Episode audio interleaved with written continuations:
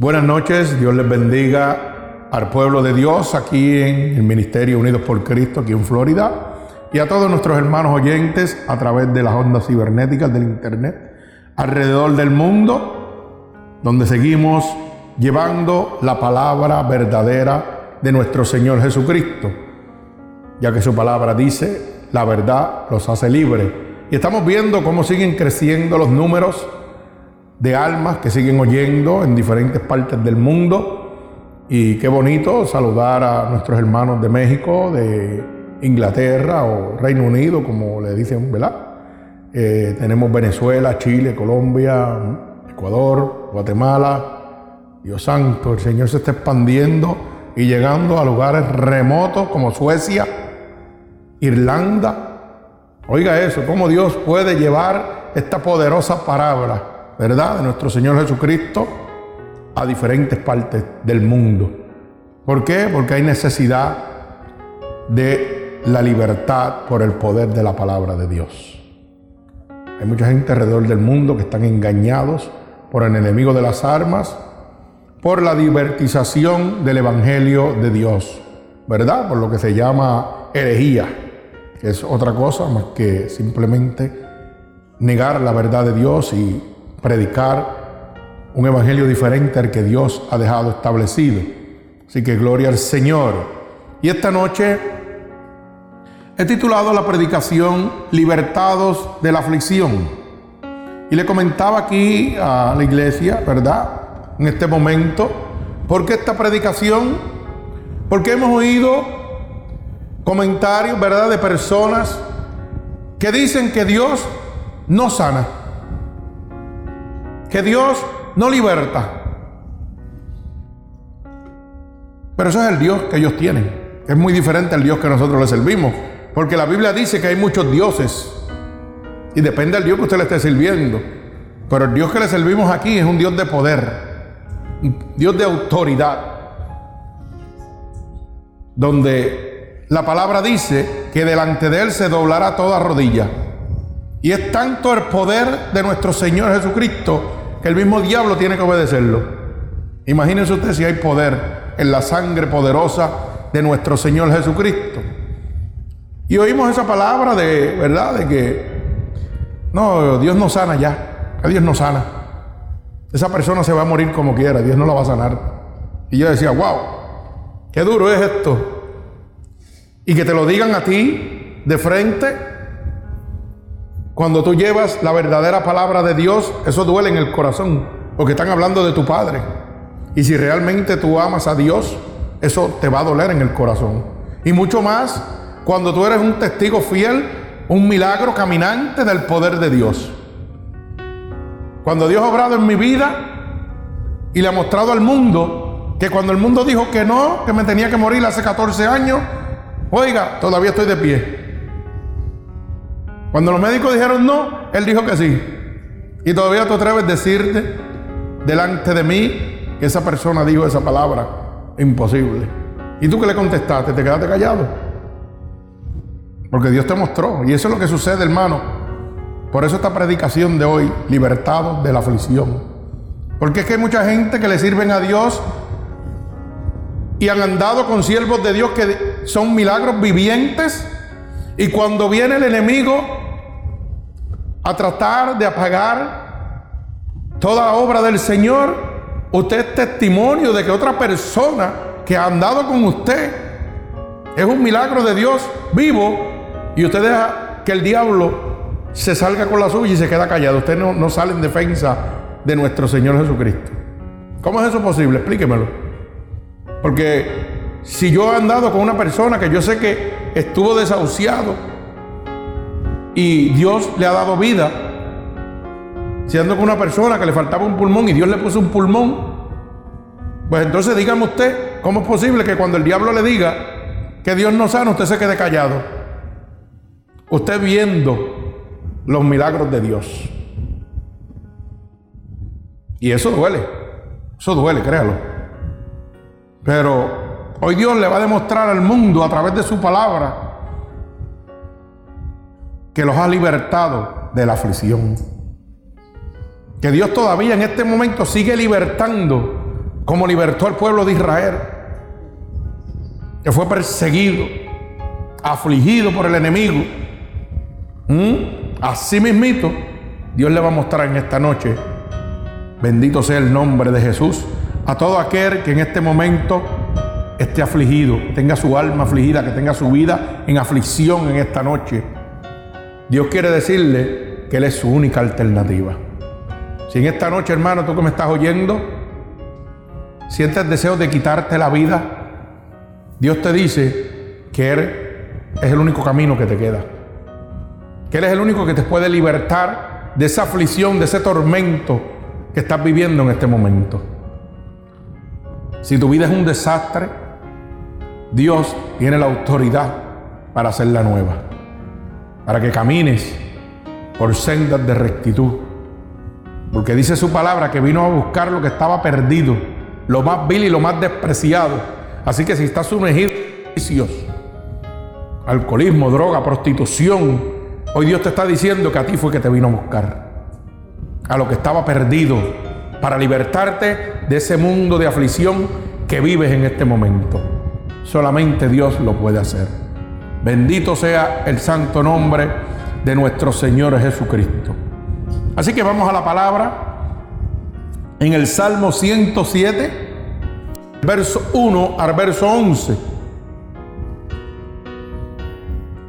Repito, Salmo 107, del verso 1 al verso 11, para mostrarle al mundo que Dios sigue libertando a su pueblo.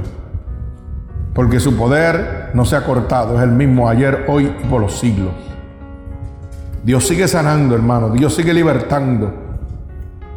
Dios sigue rompiendo yugos y ataduras. Bendito sea el nombre de Jesús. Y dice así la palabra de Dios en el Salmo 107, del verso 1 al verso 11. Y leemos la palabra de Dios en el nombre del Padre, del Hijo y del Espíritu Santo. Y el pueblo de Cristo dice, amén. Dice así, Alabad a Jehová porque Él es bueno, porque para siempre es su misericordia.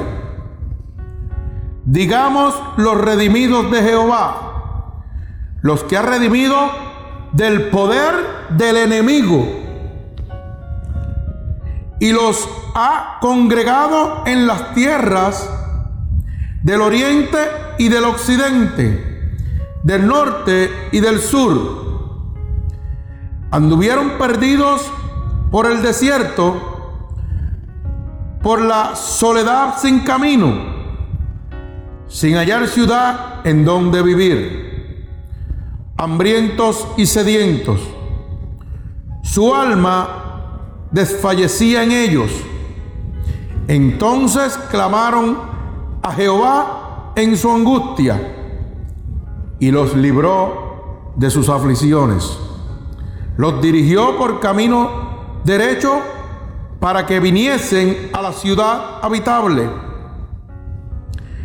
Alaben la misericordia de Jehová y sus maravillas para con los hijos de los hombres, porque sacia al alma menesterosa y llena de bien al alma hambrienta. Algunos moraban en tinieblas y sombra de muerte. Aprisionados en aflicción y en hierros, por cuanto fueron rebeldes a las palabras de Jehová y aborrecieron el consejo del Altísimo. Oramos esta palabra. Señor, con gratitud delante de tu bella presencia, hemos dado en este momento esta palabra poderosa, una palabra que liberta, que rompe yugos y ataduras en este momento, que liberta de toda aflicción del enemigo, Señor. A tu santo pueblo, para que por el poder de tu santa palabra en esta noche, Señor, se rompan todo yugo y toda atadura que el enemigo haya puesto sobre tu pueblo, Señor. Yo te pido que esta palabra salga como una lanza, atravesando todo corazón en esta noche, libertándolos y trayéndolos a ti, Señor, para tú darle el amor, la misericordia, la templanza, el regocijo, cada uno de los frutos de tu Santo Espíritu, Señor, sean derramados sobre cada una de las personas que en esta noche abra su corazón por el poder de tu palabra, Padre. Te lo pido en el nombre poderoso de tu Hijo amado Jesús. Y el pueblo de Cristo dice, amén. Bendito sea el nombre poderoso de Jesús. Por eso titulé la predicación, Libertados de la aflicción. Fíjense como dice rápidamente el verso número 2. díganlo los redimidos de Jehová, los que han redimido del poder del enemigo. Oiga, como dice el Señor, los redimidos, los que Dios ha venido a sacar de las garras del poder de Satanás. Eso es lo que está hablando el Señor en esta poderosa palabra. Los redimidos de Jehová son los que el Señor ha libertado de las garras del diablo.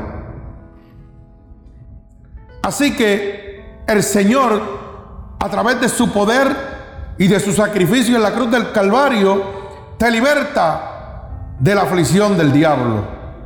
De la aflicción que el enemigo de la almas está poniendo en tu vida en esta noche. Yo sé que hay mucha gente que van a oír esta predicación y están pasando por momentos tenebrosos.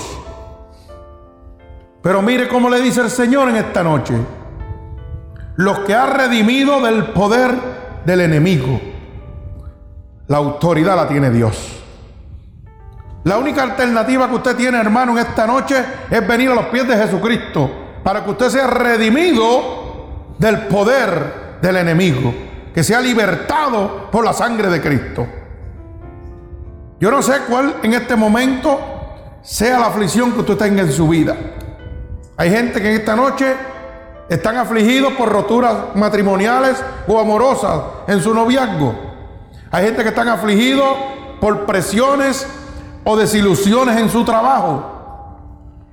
Hay gente que están afligidos en este momento porque han ido a las casas de Dios, supuestamente casas de Dios, y no han encontrado a Jesucristo están totalmente afligidos porque han sido engañados.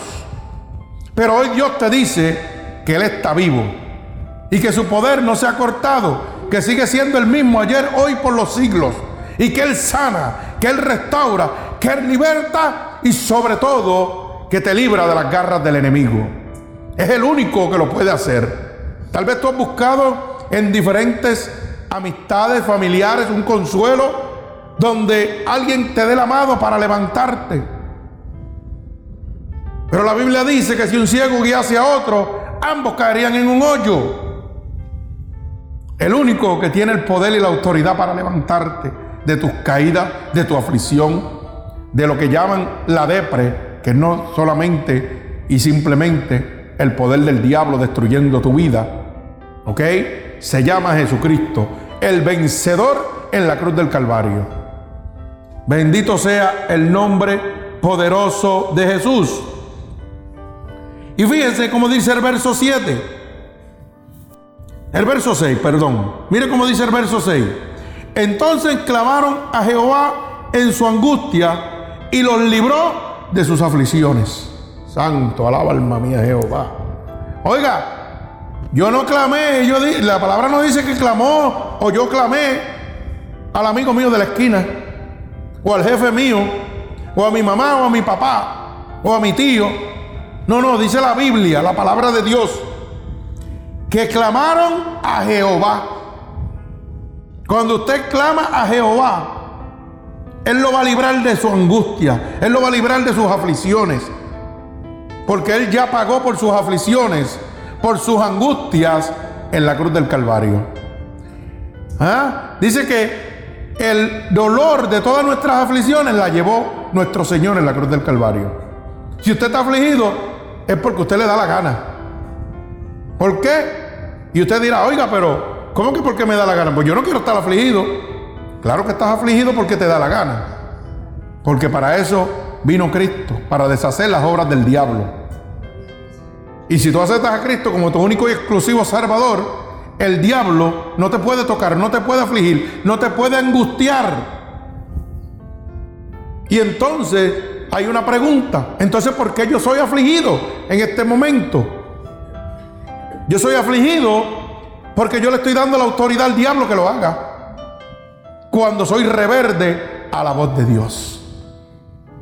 Cuando no quiero aceptar ese sacrificio en la cruz del Calvario. Por eso si usted mira el verso 11, mire cómo dice. Por cuanto fueron rebeldes a la palabra de Jehová. Oiga bien, por cuanto fueron rebeldes a la palabra de Jehová y aborrecieron el consejo del Altísimo. Por eso es que usted recibe aflicción cuando usted reverde a la palabra de Dios. Cuando no recibe el consejo del Dios Altísimo y usted le sigue huyendo, usted va a seguir en la vida que lleva. Va a seguir afligido, va a, va a seguir angustiado, va a seguir torturado. ¿Por qué? Porque usted se ha apartado totalmente del único que lo puede libertar de la aflicción. Bendito sea el nombre de Jesús. Fíjese qué fácil le voy a presentar. Cuando usted tiene sed, usted va a la nevera, saca una, botella de agua y se la toma y se acabó, se acabó la sed. Así es Cristo. Cristo está ahí y lo único que usted tiene es que abrir su corazón. Y tan pronto usted abre su corazón, Él sacia su sed. Él lo llena del Espíritu Santo de Dios y clama, mire, toda esa aflicción que hay dentro de usted se muere instantáneamente.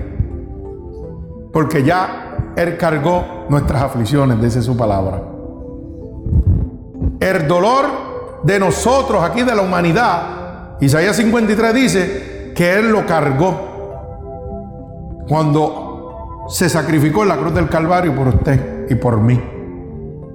Pero cuando usted no acepte ese sacrificio, usted va a seguir cargando aflicciones, va a seguir siendo angustiado, porque usted está reverde a Dios. Bendito sea el nombre poderoso de mi Señor Jesucristo.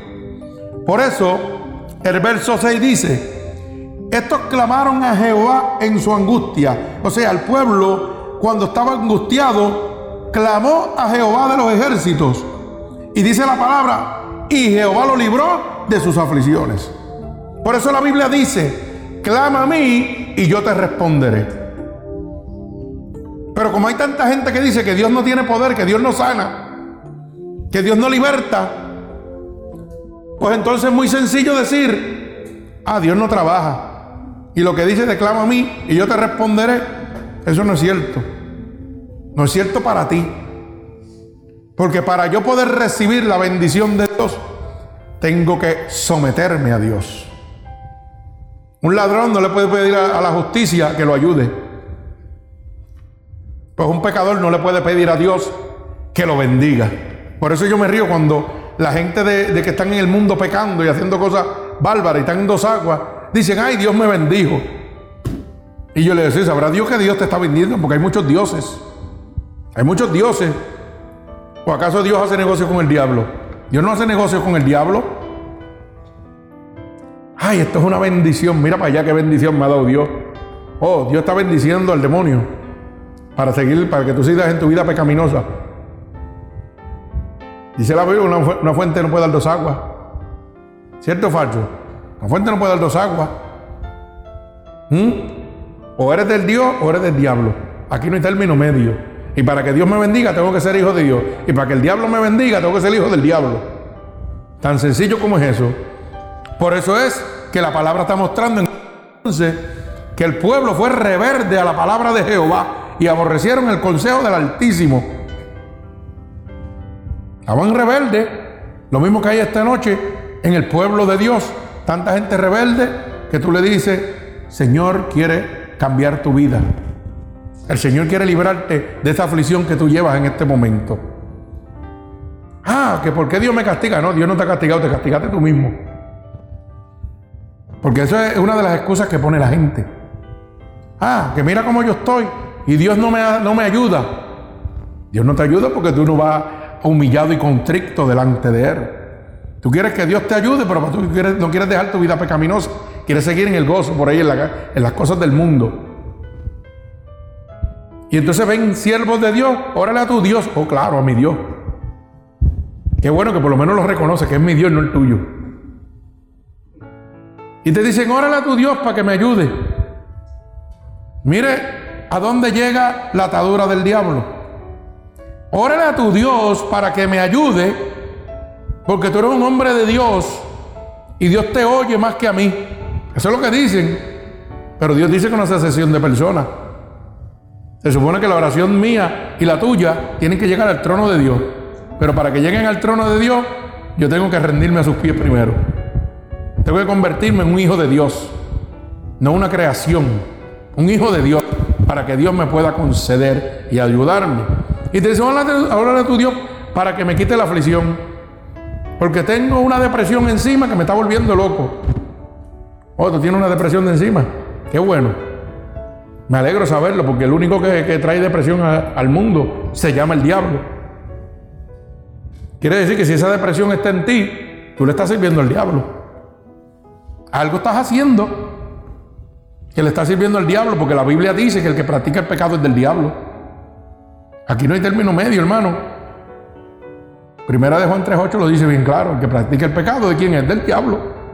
Y entonces cuando tú eres del diablo, el diablo tiene autoridad para hacer contigo lo que le dé la gana. Pero qué bueno que hay uno que está aquí todavía presto para libertarte de esa aflicción. El Hijo de Dios. El Espíritu Santo de Dios. Y lo único que tienes que hacer es decirle, Señor, te acepto como mi único exclusivo Salvador. Transforma mi vida. Escríbeme en el libro de la vida. Y yo reto en esta noche a todo el que me está oyendo que su vida en este momento sea un desastre. Yo lo reto a que usted le diga al Señor, si tú eres tan poderoso como dice, ven y tócame y transfórmame. Hazme nuevo, rómpeme, libértame de este vicio de droga, de este vicio de robo, de este vicio de prostitución, de este vicio de mentiras, de este vicio de adulterio, de fornicación, de lascivia, de herejías. Libértame porque ya no puedo por mí solo. Yo lo reto, hágalo. Porque yo reté a Cristo. Y Cristo fue a buscarme a mi casa para que usted lo sepa. Yo lo reté. Un día le dije al Señor que si Él me quería tanto, que me fuera a buscar, porque yo no iba más a ninguna iglesia, que ya yo estaba cansado. Y a lo mejor yo estaba cansado como estaba cansado usted de ir a diferentes templos y no conseguir nada. Porque esos templos donde visitaba eran un lago de huesos secos. No estaba el Espíritu de Dios allí y brincaba de una iglesia o de una religión a otra. Y acompañaba a fulano o a fulana o a mi mamá o a mi papá, qué sé yo, al que sea, diferentes iglesias y salía tal como entraba. ¿Y usted sabe por qué? Porque el Espíritu de Dios no estaba ahí. Porque donde está el Espíritu de Dios tiene que haber libertad. Tiene que haber un cambio en mi vida. Y por eso es que en esta noche hay gente en el mundo que están llenos de aflicción y defraudados de un supuesto Dios que no tiene poder. No, no, no. Es que el Dios que tiene poder no estaba donde tú fuiste. Porque tú sigues detrás de las cosas del hombre, del mundo, de la riqueza. Y la palabra dice que la gloria del hombre es como la flor sobre la hierba. La hierba se seca y la flor se cae, alaba. Así mismito de fácil es esto. Pero el único que te da una libertad eterna se llama Jesucristo. Jesucristo, el Hijo de nuestro Señor, poderoso, del Dios poderoso y verdadero. Fíjese que no hay ningún corazón donde alguna vez no entren aflicciones. ¿Usted sabía eso? No ha habido un corazón en el mundo donde alguna vez en su vida no haya entrado una aflicción. Porque bíblicamente la palabra dice, en el mundo tendrás aflicciones. Así que no hay ningún santo aquí. Aquí no hay un ángel. Los ángeles están con Cristo. Bendito sea el nombre poderoso de mi Señor Jesucristo. Y mire cómo lo dice en el libro de San Juan. Bendito sea el nombre de Dios, el libro de San Juan. Capítulo 16 y verso 33. Libro de San Juan, capítulo 16 y verso 33. Porque bíblicamente tenemos que probarle al mundo lo que yo estoy diciendo. Porque hay gente que se creen más santo que Dios, porque son nacidos y criados en el Evangelio. Y, y se atreven hasta a decir que nunca han blasfemado, que nunca han pecado, contradiciendo la palabra de Dios. Bendito sea el nombre de Jesús. Pero usted necesita saber que todos hemos sido afligidos. Por lo menos yo doy testimonio de que mi vida fue un desastre antes de conocer a Cristo. Pero cuando Cristo llegó a mi vida, me libertó de toda aflicción. Me libertó de todo dolor, de toda pena, de todo aborrecimiento. Porque aunque hubiera estado económicamente tal vez bien y estuviera brincando y saltando en el mundo, cuando llegaba la soledad de mi cuarto, llegaba la aflicción a mi vida. Llegaba el enemigo de la sana a atormentarme. ¿Y ahora qué vas a hacer? ¿No tienes a nadie al lado? ¿Para qué tú quieres vivir? Quítate la vida. Para esto tú quieres estar aquí, mira, estás solo ahí, abandonado. Y al otro día, ¡pum! Se levantaba uno, se aniquilaba, se montaba en la motora y vamos al mundo otra vez. Vamos a probar los placeres del mundo. Nada me llenaba. Eso era como un sueño. Tan pronto despertaba, se acababa. Pero hoy puedo estar destruido carnalmente, enfermo de los pies a la cabeza, muriéndome y estoy en gozo. Y me gozo y me río y sigo vacilando. Por ahí y los hermanos me dicen, pero ¿cómo tú lo haces? yo, claro, ¿cómo lo hago? Con Cristo, que es mi, mi, es mi sustento, es mi aliento, es mi fortaleza, Cristo. Bendito sea el nombre de Jesús. Mire cómo dice el libro de Juan, capítulo 16 y verso 33. Y dice, estas cosas os he hablado para que en mí tengáis paz. En el mundo tendréis aflicciones, pero confiad, yo he vencido al mundo. Alabado sea el nombre de Dios. Mire qué palabra poderosísima. El Señor está certificando en su palabra que todo el mundo va a tener aflicciones. Pero dice, confiad, hay una esperanza. La esperanza, hermano, que usted tiene en esta noche. Tiene la esperanza de que Dios le traiga la paz en medio de la aflicción. Que Dios lo liberte en esta noche de esa condena que usted tiene del enemigo de las almas, de ese yugo esa atadura que el enemigo tiene sobre usted. Bendito sea el nombre de Jesús. Por eso dice, y estas cosas para que en mí tengáis paz.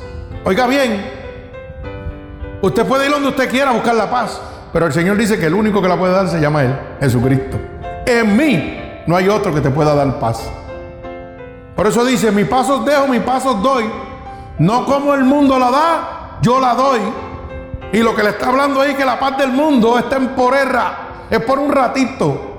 Mientras usted está en los placeres del mundo, pero tampoco se acabó el placer del mundo, llegó la tribulación a su vida y al doble. ¿Usted sabe por qué?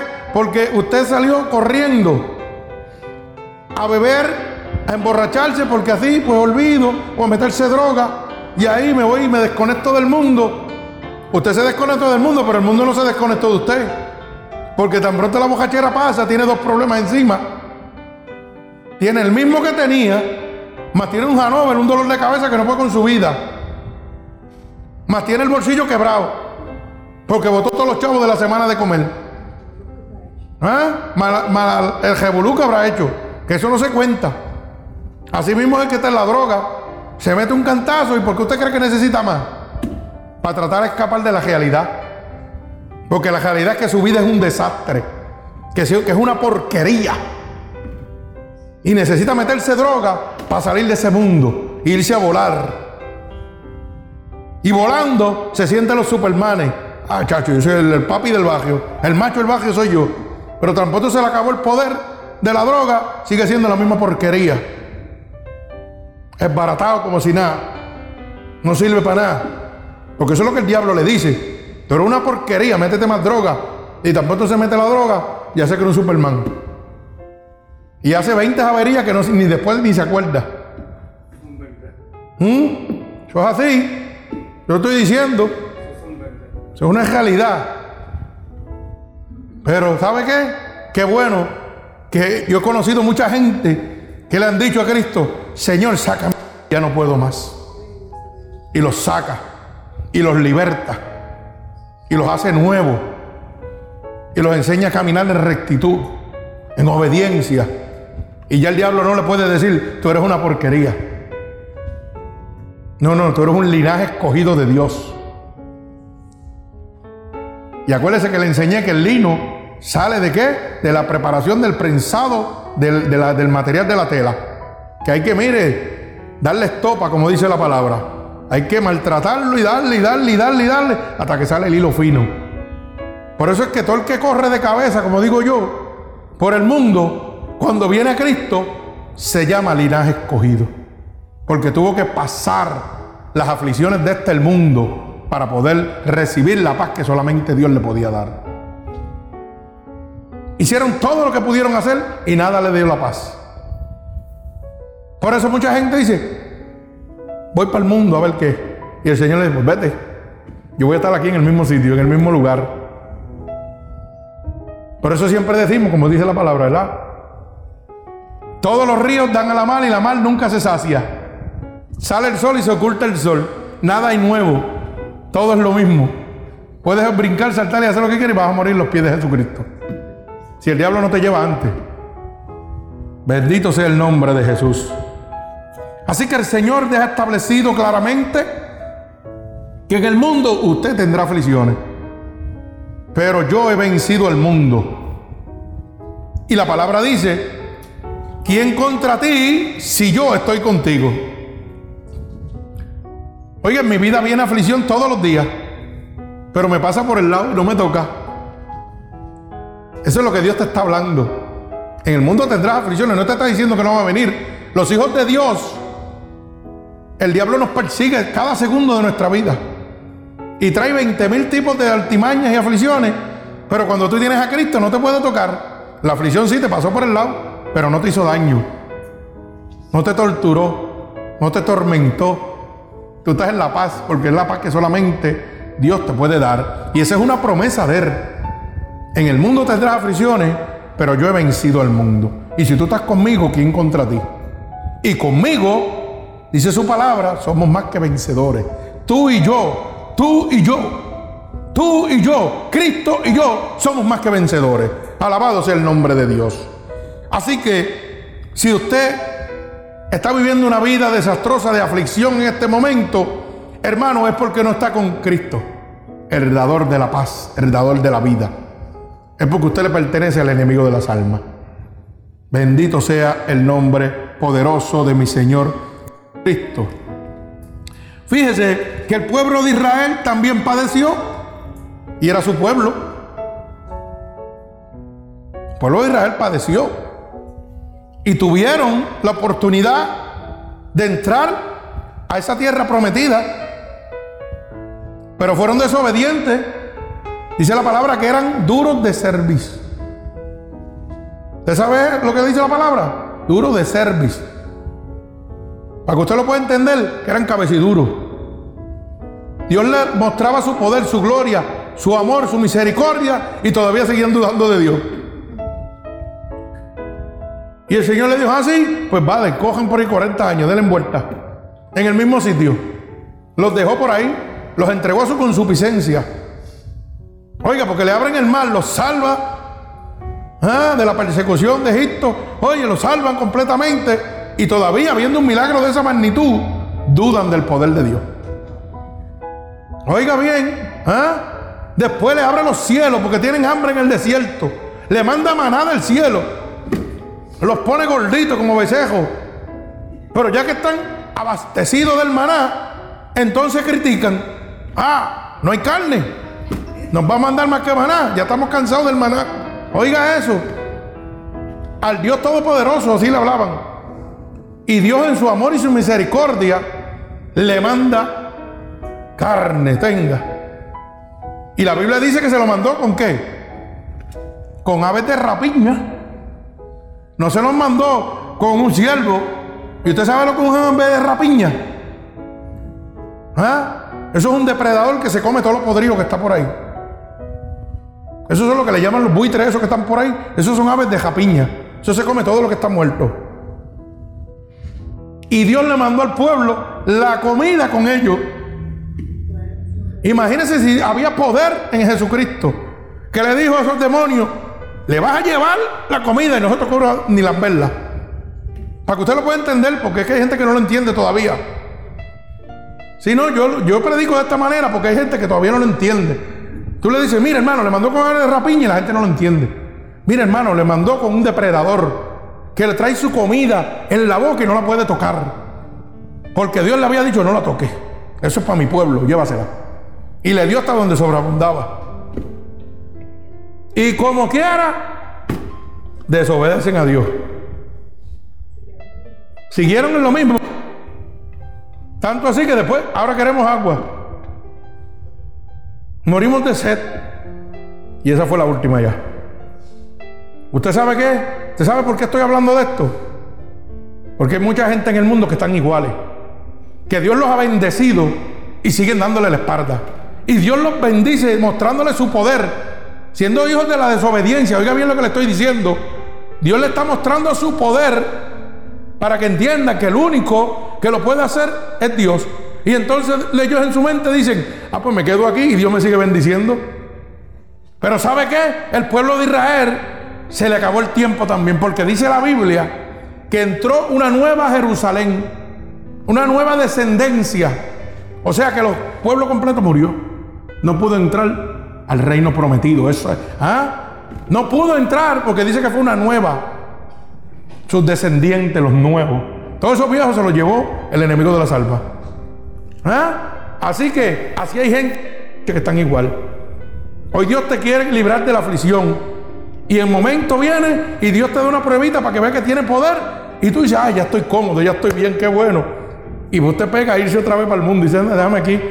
Que cuando yo, mire cómo le pone el enemigo en su mente, cuando yo esté mal, vuelvo donde el Señor y el Señor me ayuda. Igualito que el pueblo de Israel, igualito. A la tercera se le fue el avión. ¿Mm? ¿Qué le pasó a Moisés? Dígame, por desobediente, ¿qué le pasó? Se murió exactamente, hermana Mara. Murió antes de entrar. Lo vio, pero no pudo entrar a la tierra prometida. Y aquí es donde yo quiero llegar. Es que Dios hace las cosas como Él quiere. Porque mucha gente por ahí dice, ah, Él no entró a la tierra prometida. ¿Quiere decir que el diablo se lo llenó? No, señor, está equivocado. No entró a la tierra prometida, pero fue el reino de Dios. ¿Usted sabe por qué? Porque la Biblia dice que el único que Dios enterró con sus manos en el valle de Noa fue a Moisés. Y al día de hoy no se ha encontrado el lugar ni el sitio, nada. Así que dígame que para que Dios pudiera enterrar, enterrar con sus propias manos a un hombre, dígame usted si no lo llevó al reino de los cielos. ¿Ah? Así que el que tenga oído que oiga. Pero eso son excepciones que Dios hace. Pero él tuvo que padecer. ¿Y de qué manera tuvo que padecer? Para que usted lo sepa. Pero la gente está durmiendo, está durmiendo todavía. Por eso usted tiene que dar frutos apacibles de justicia. Bendito sea el nombre poderoso de Jesús. ¿Para qué? Para poder ser libertado de la aflicción. Usted no puede venir a Cristo y seguir brincando y saltando en el mundo del diablo para que Dios lo liberte, para seguir brincando y entrando y saliendo. Porque un día le va a pasar como al pueblo de Israel. Se le va a ir el avión. Un día el Señor va a decir hasta que llegate. Y se acabó. Y ese día puede ser hoy, hermano, usted que me está oyendo.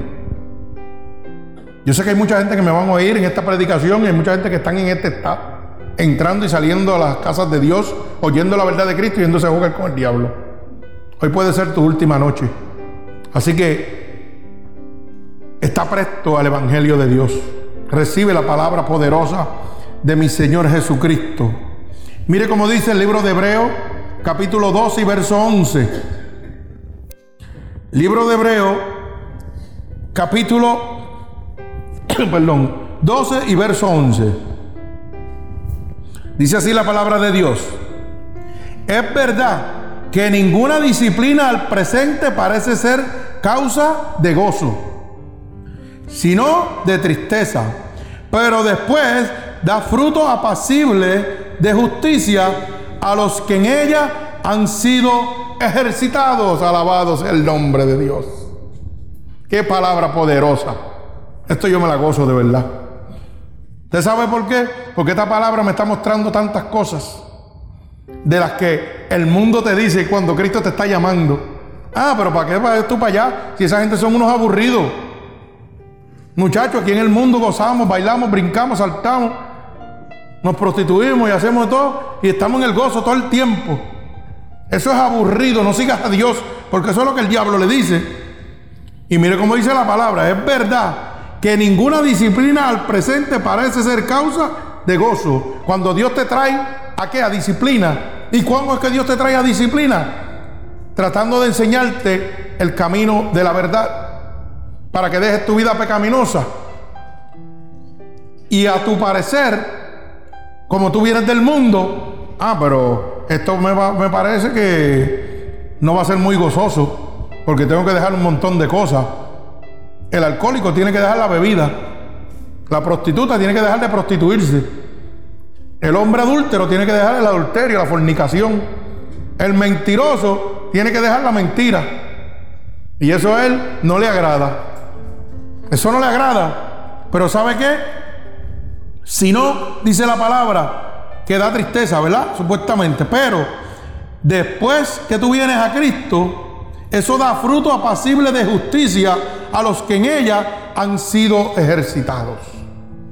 Cuando yo renuncio al mundo, me entrego a Cristo, a las disciplinas de Dios, de decretos, estatutos y mandamientos que Dios dejó establecido en mi vida, tal vez al principio no me va a parecer gozoso, pero después va a ser la justicia de Dios en mi vida. Después va a estar lleno del verdadero gozo de Dios.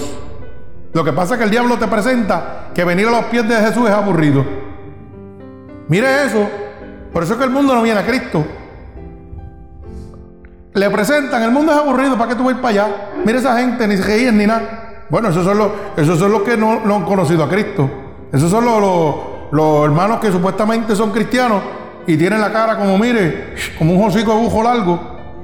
¿Me entiende? Para que lo pueda entender, que usted llega y los ve y tiene la cara montada y se cree que con la seriedad van para la santidad.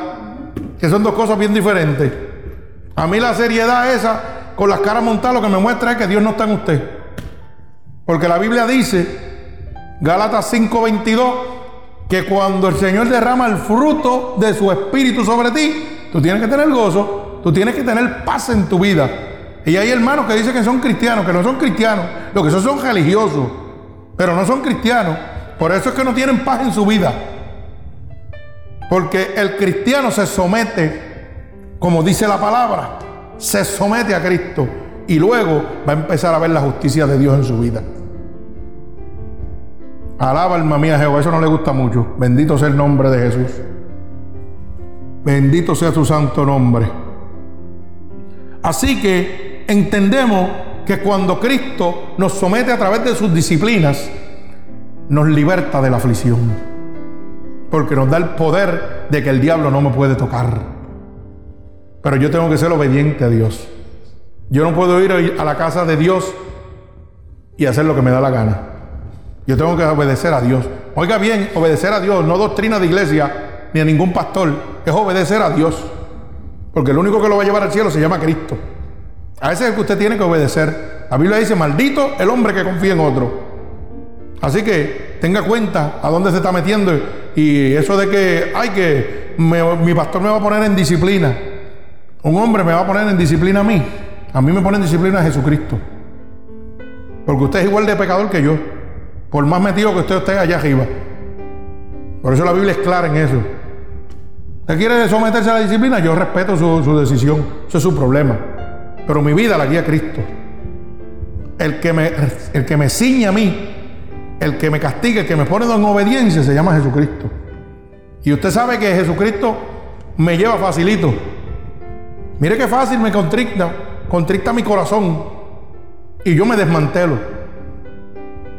Sin tener que regañarme ni nada, simplemente se acerca. Y cuando siento su presencia, me desmantelo.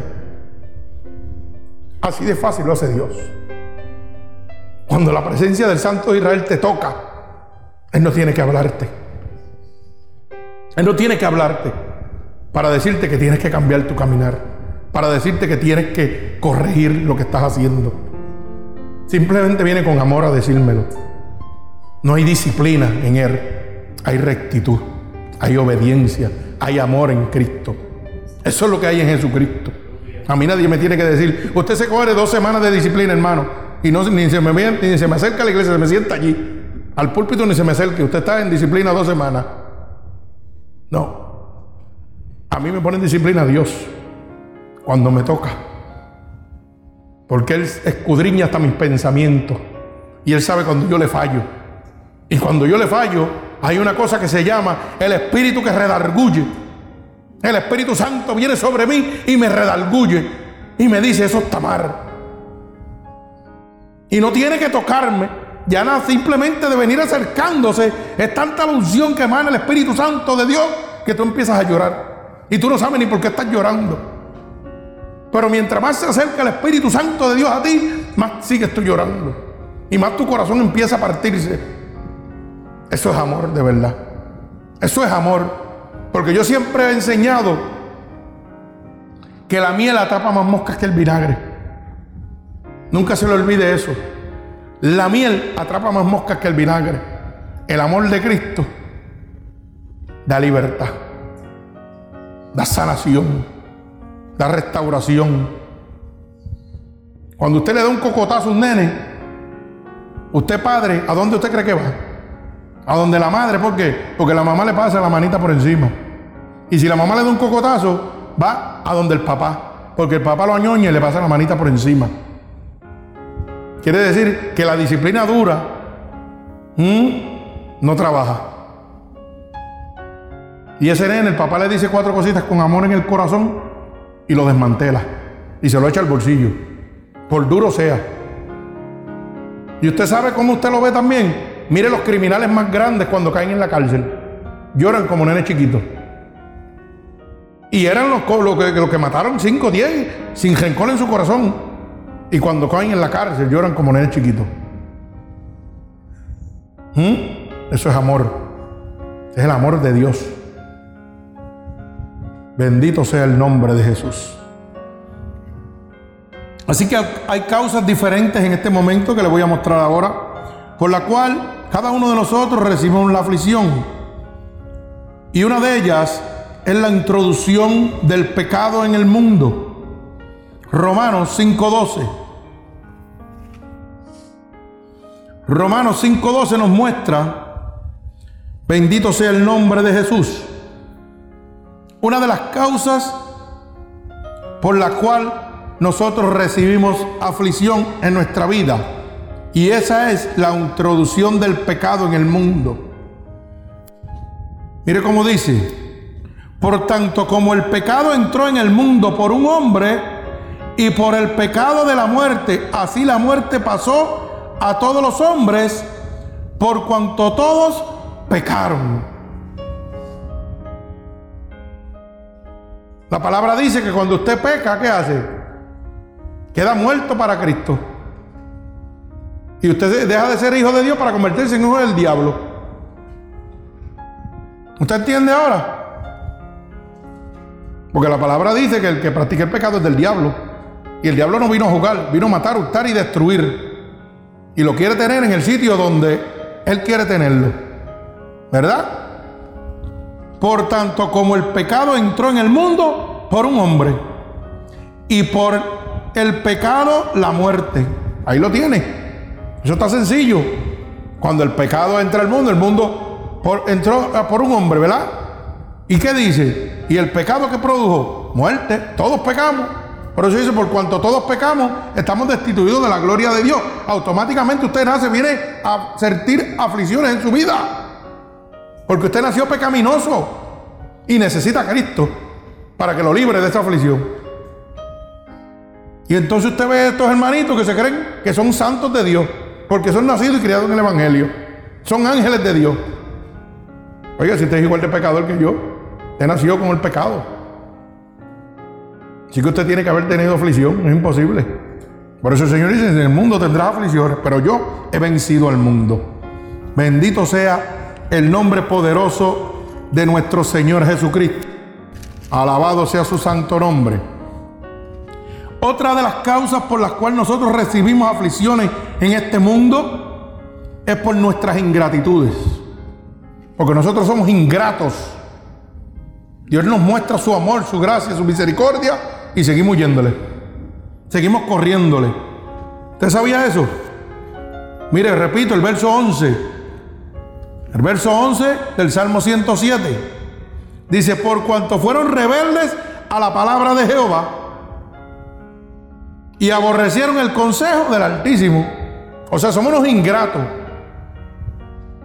Por nuestras ingratitudes, nosotros nos hacemos rebeldes a Dios y despreciamos el consejo de nuestro Señor Jesucristo.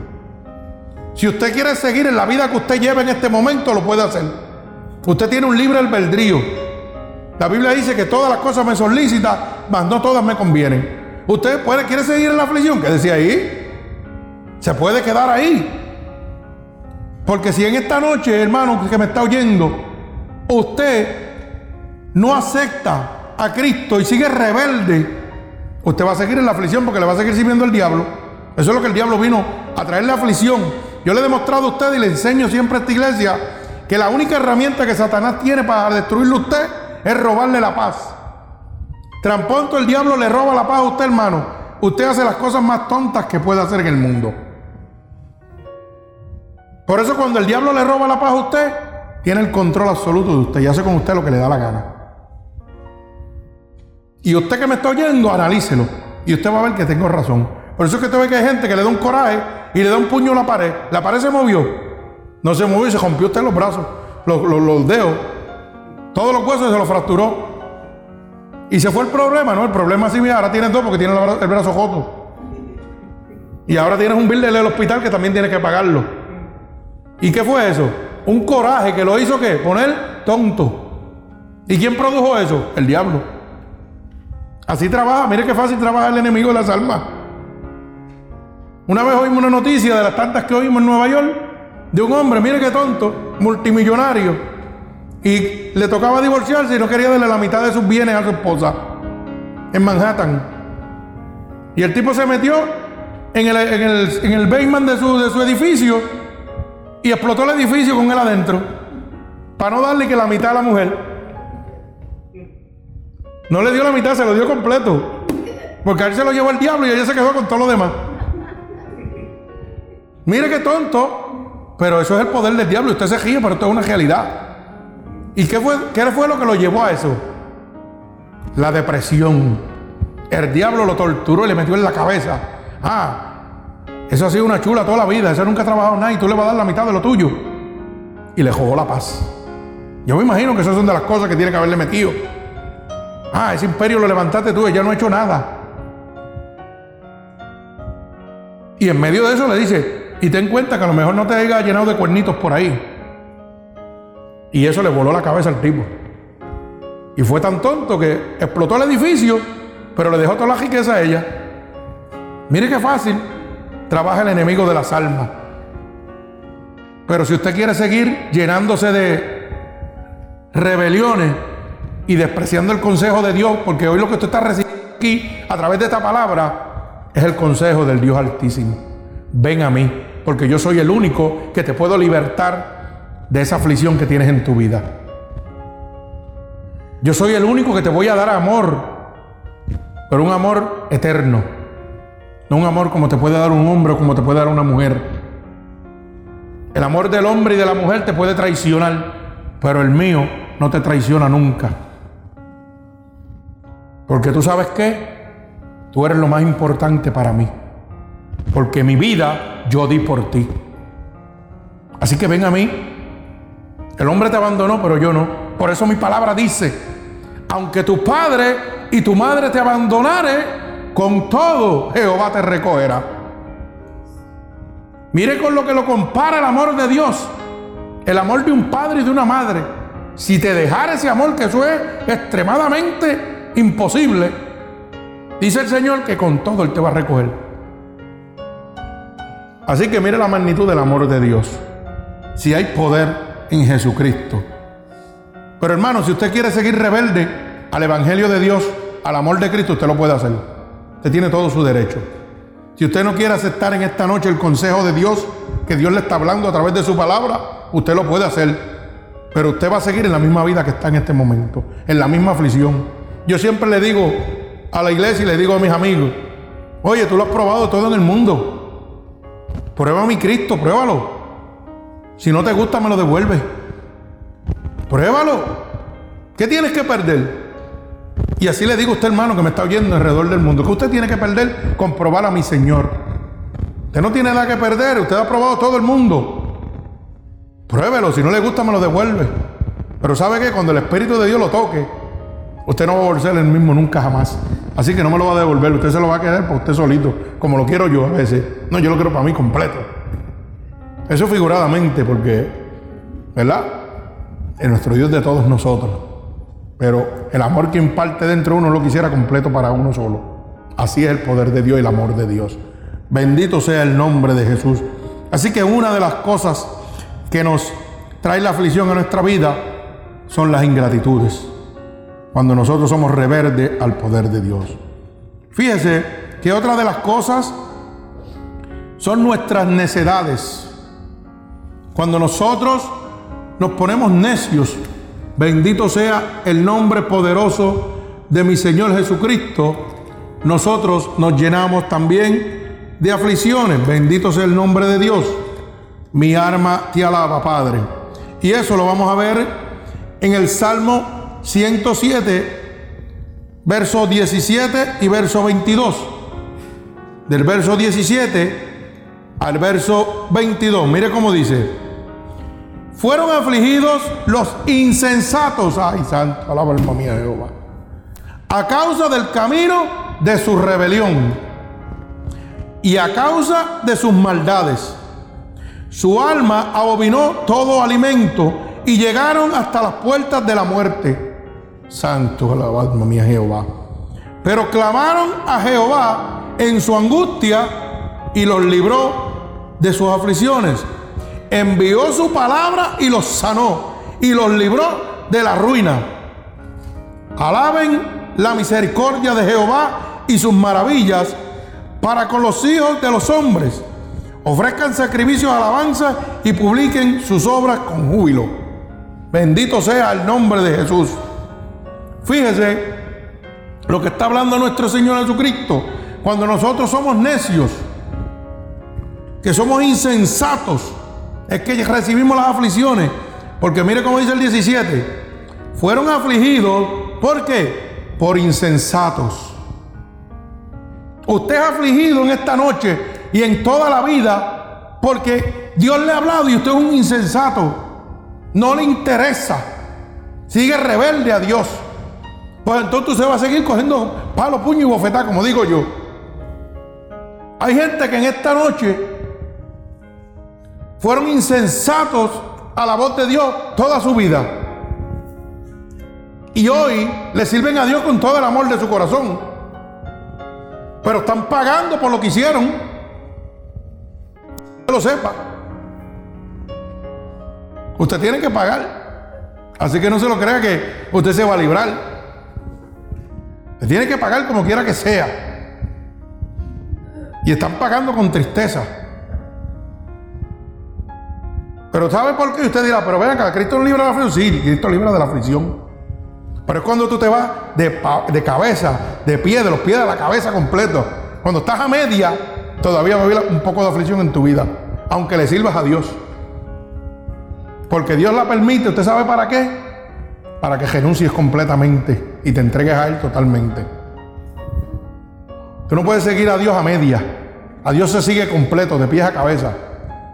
Si todavía tú te sientes en una esquina y te, sientes triste, algo está mal en tu vida. Es que tienes que todavía, mire, meterte con Dios. Dios te está hablando y tú no haces caso. Dios nos está hablando y nosotros a veces no hacemos caso a ninguno. Nos quedamos como los locos. Ah, porque es que yo no quiero que Dios me toque eso. Eso me gusta. Todavía eso me gusta. Yo no quiero que Dios me toque eso. No, no, Señor, no, yo no voy a dejar eso. No voy a sacar eso, eso me gusta. Pues entonces sigue sufriendo. Sigue sintiéndote vacío, aborrecido de momentos en tu vida. Porque eso es una puerta que tienes que cerrar. Dios no tiene la culpa del estado que tú te encuentras en este momento. La tienes tú mismo porque la decisión la tomaste tú antes en tu vida pasada. Si te encuentras en un estado que no te gusta, ese es el castigo que te tocó por desobedecer a Dios. Tan sencillo como eso. Así le pasó a un montón de gente, prostituta y de todos los que están por ahí, por desobedecer a Dios. Dios le dice que no hagan esto y ellos lo hacen. Y cuando vienen a Cristo tienen que pagar. Por eso dicen, el mundo tendrá aflicciones, pero yo he vencido al mundo. La aflicción va a llegar a ti, pero yo te voy a libertar de ella si tú te entregas a mí total, no un jueguito, total. Tienes que dejarlo todito. Por eso es que yo admiro gente que están peleando batallas contra el cáncer.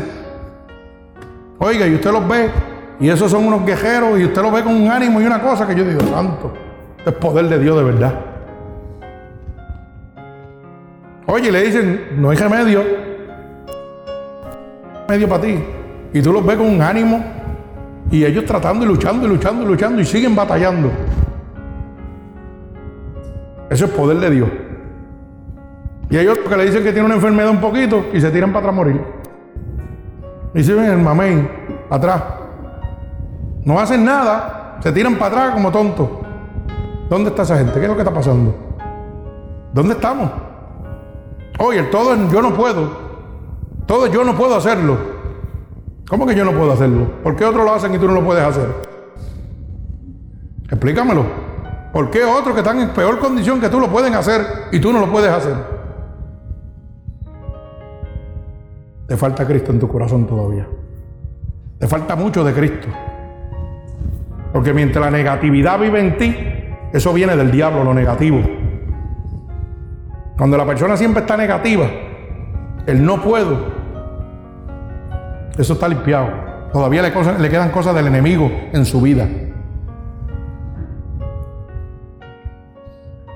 Ahora yo salí de la última operación y me dijeron, se acabó, no va a trabajar más nada.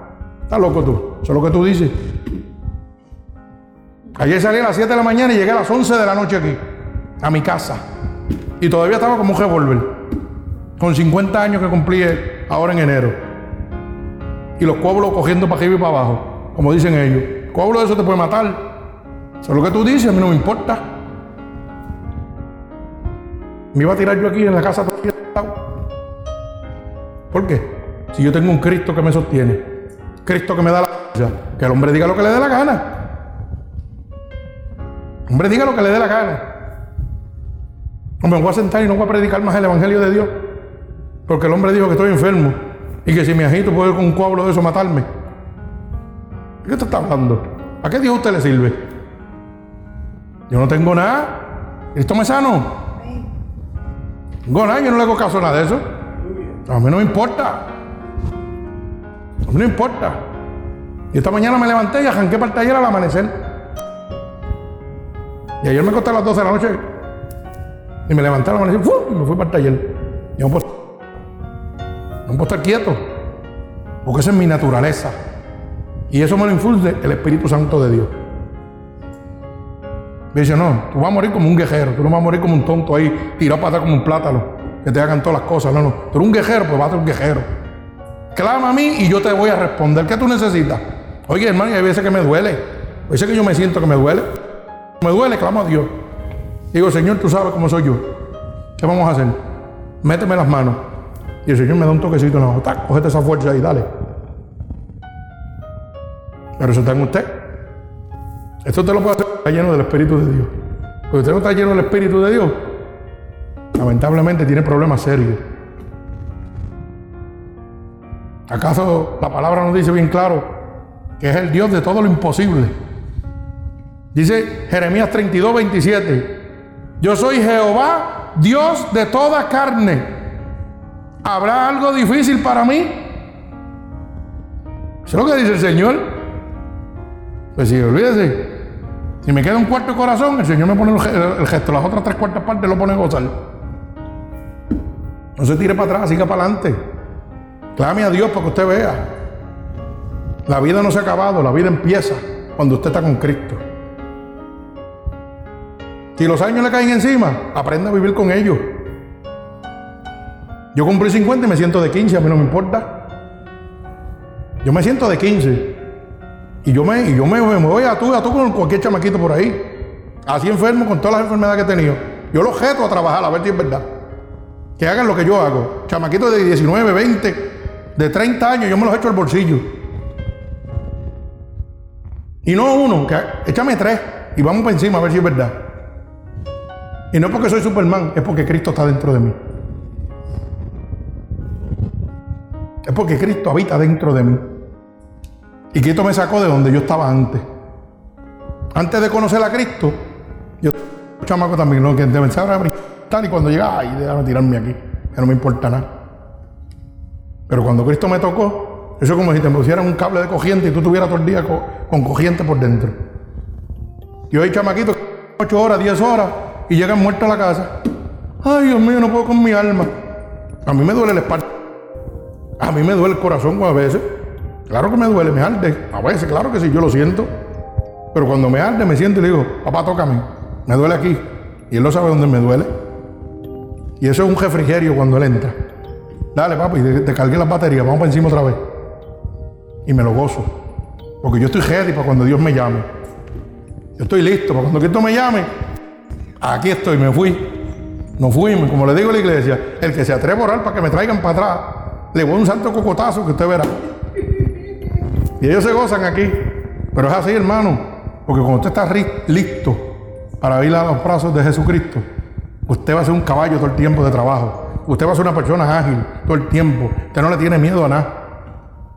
Porque Dios te ha mostrado lo que tiene para ti. Y el tiempo aquí pasa volando. Usted, hoy, usted ayer era joven, hoy es viejo. Tan fácil como ese. Pero usted sabe, como decía mi pastor, que usted nunca se ve viejo hasta que se ve de frente a un espejo. Aunque usted tenga 80 años, usted si su espíritu está fuerte por dentro, lleno del espíritu, usted se siente como un nene.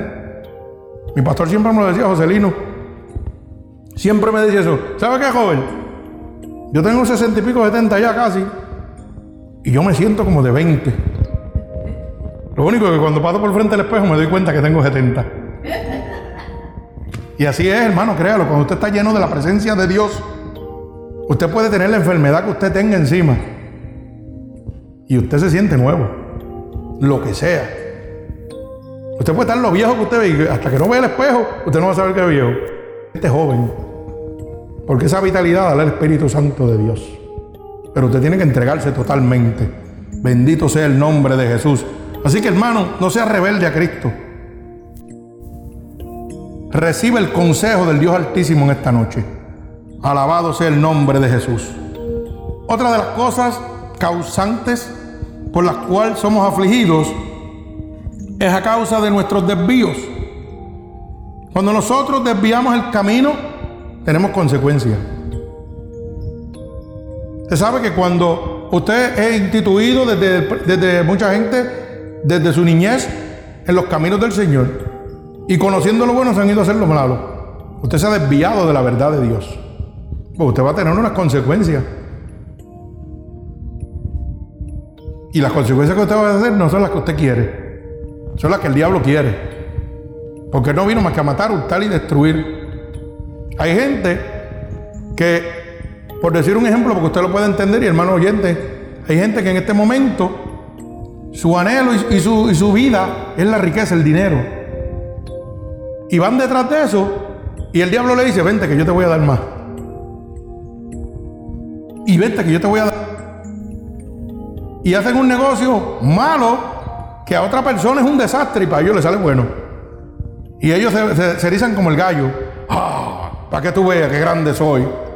Lo que tú no, lo que el mundo no podido hacer, mira, a mí me salió. Porque yo soy un cheche en los negocios. Claro que si eres un cheche en los negocios, que el diablo, que es el gobernante de este presente siglo, te está dando, pero él te pasa la factura y tú los ves ciegos detrás del dinero. Y lo primero que el diablo hace es que le quita la familia. Mire qué bonito el negocio. Después le quita la salud. ¿Usted sabía eso? Porque hay gente que van detrás del dinero y dicen, tengo cuatro o cinco casas, pero no tienes un hogar. Ay, santo. Tengo cuatro o cinco hijos, pero no tienes una familia. Es un desastre. Ni los hijos te quieren. Tengo 20 enfermedades y estás solo y abandonado.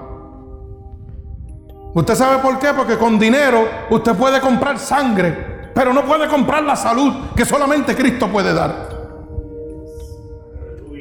Usted podrá comprar medicinas. Puede comprar una escalera para subir un segundo piso, un tercero, pero no puede llegar al cielo. Solamente Cristo lo puede llevar ahí. Usted con dinero puede preparar un baño en su casa con jacuzzi y 20 mil cosas de lujo. Plumas de oro y todo lo que usted quiera.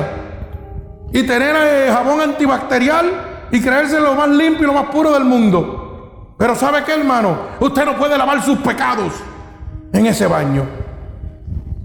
El único que le da la autoridad para lavar esos pecados es la sangre de Cristo. Así que usted se ha convertido en un soberbio, en un desobediente, porque el diablo ha tomado todo su caminar, toda su vida, a través del engaño. Así es que trabaja el diablo. Eso es lo que se llama subliminar. Le presenta una cosa bonita, pero no le presenta la consecuencia de lo que viene. Así hay muchos mensajes subliminares y así hay muchos amigos y hermanitos intentan subliminares y realmente son engendros del diablo que los que están buscando que tú caigas. Porque la Biblia dice que no sé, que oiga, mire cómo dice la palabra. Si un ciego guía hacia otro, nos cabería en un hoyo. Si usted demonio, usted se va a caer como un demonio. Y dice, y pierden el tiempo si no han hecho caer alguno. Y no descansan hasta que usted se caiga. Así que el que es del diablo es del diablo. Y lo que viene a su lado, por mejor sea, como dije yo el, el viernes aquí en la predicación, mi hermano y mi hermano yo lo amo con todo mi corazón. Pero un engendro el diablo. Y él no va a querer lo bueno para mí. Él va a querer que yo me resbale. Porque él trabaja para el diablo. Y yo trabajo para Dios. ¿Y qué es lo que yo quiero? Que él se salve. ¿Y qué es lo que el diablo quiere? Que yo me pierda. Esto es sencillo. Esto es tan sencillo. ¿Y qué pasa?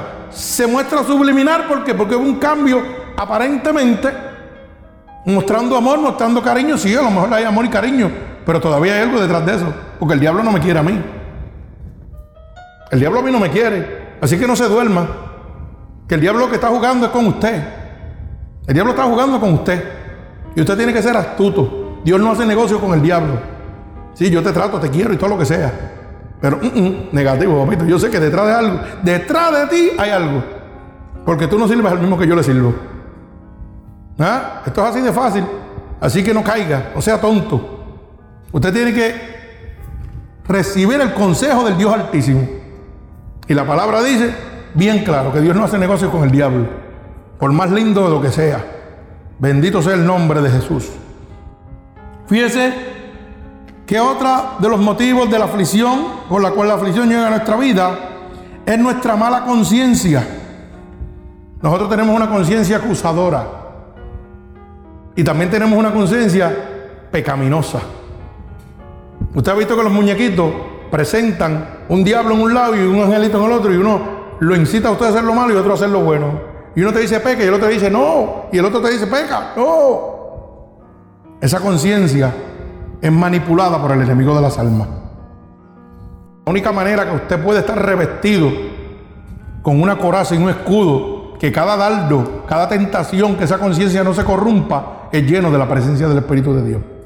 Que sus pensamientos sean agradables a Dios que su mente esté habitando pensamientos de Cristo y no del mundo. ¿Ok?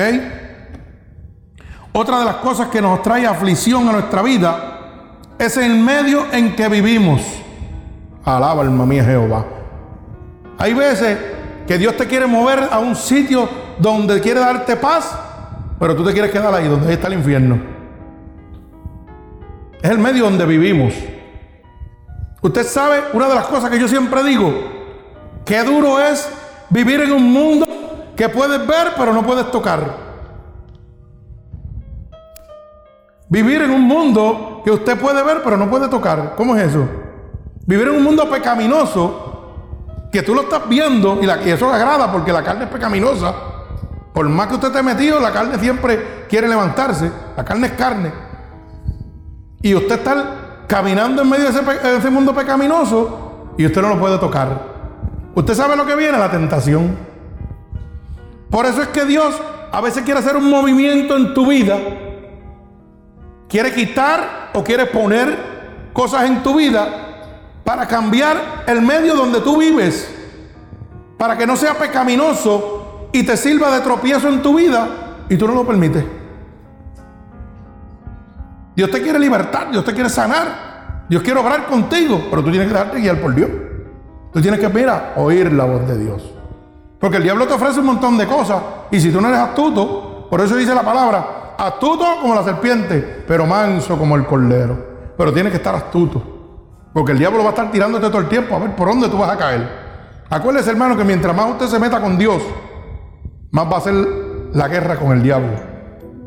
Pero qué bonito es, no le coja miedo a eso. Porque Dios está con nosotros y Él no nos puede tocar. Aleluya, gloria al Señor. A veces el diablo ataca como atacó. Ustedes saben que Job era el nene de, papá, el nene lindo de papá pero fue un varón experimentado en quebranto y sufrimiento, fue probado como el fuego. Pero cuando el diablo fue donde Dios, el Señor le preguntó que de dónde había venido. ¿Y qué le dijo el diablo? De rodear el mundo entero. Oiga bien, pero que entienda esto, mucha gente no lo entiende. Y si el diablo había rodeado el mundo entero, ¿cómo era posible que no haya visto a Job? Eso me muestra a mí que estaba bajo la cobertura de papá y no lo podía tocar. Que era el nene lindo de papá y papá lo tenía separado. Oiga bien, él había rodeado el mundo entero. O sea, no había una un, esquina del mundo que él no podía haber encontrado a Job. Quiere decir que Dios estaba con Job, estaba con Dios guardadito. A ese no lo podía tocar porque estaba cubierto totalmente como Dios nos cubre a nosotros. Y luego Dios le dice, ¿y no ha considerado a mi siervo Job? ¿Qué tenía que Dios mostrarle? Me pregunto yo. Al diablo que Job era fiel. No tenía que mostrarlo. Dios lo sabía que era fiel.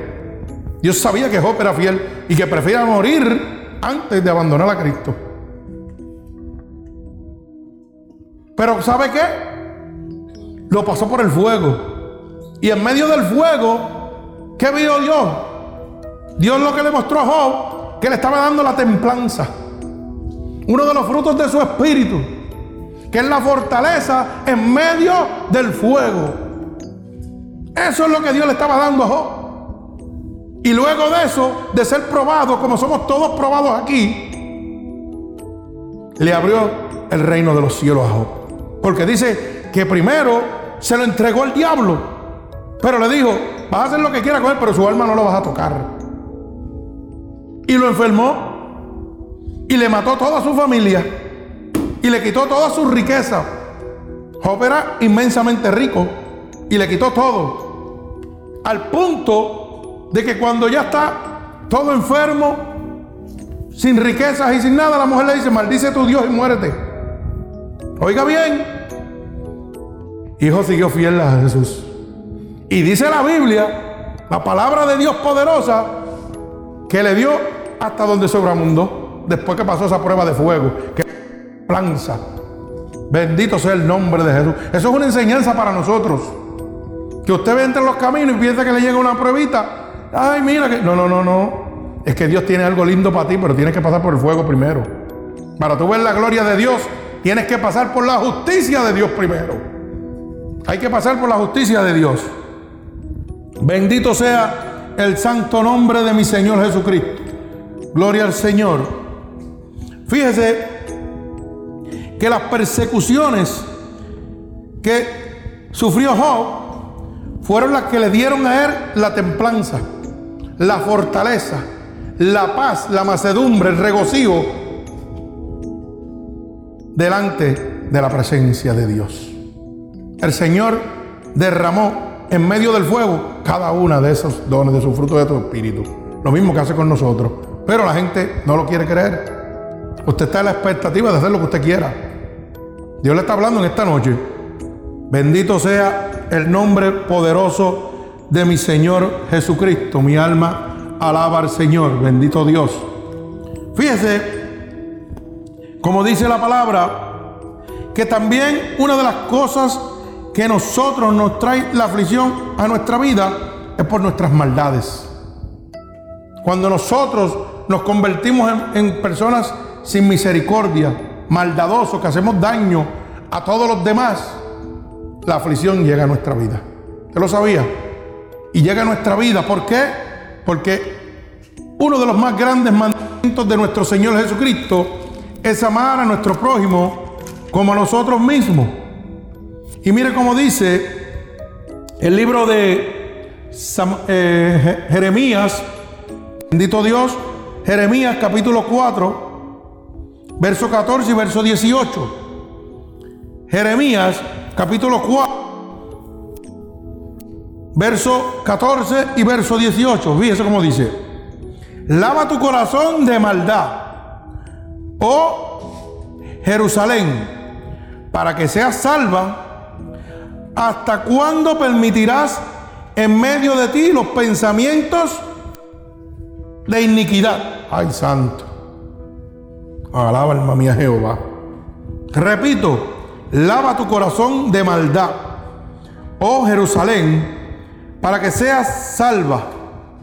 ¿Hasta cuándo permitirás en medio de ti los pensamientos de iniquidad? Tu camino y tus obras te hicieron esto esta es tu maldad, por lo cual amargura penetrará hasta tu corazón. Oiga lo que está diciendo el Señor. Bendito sea el nombre poderoso de nuestro Señor Jesucristo.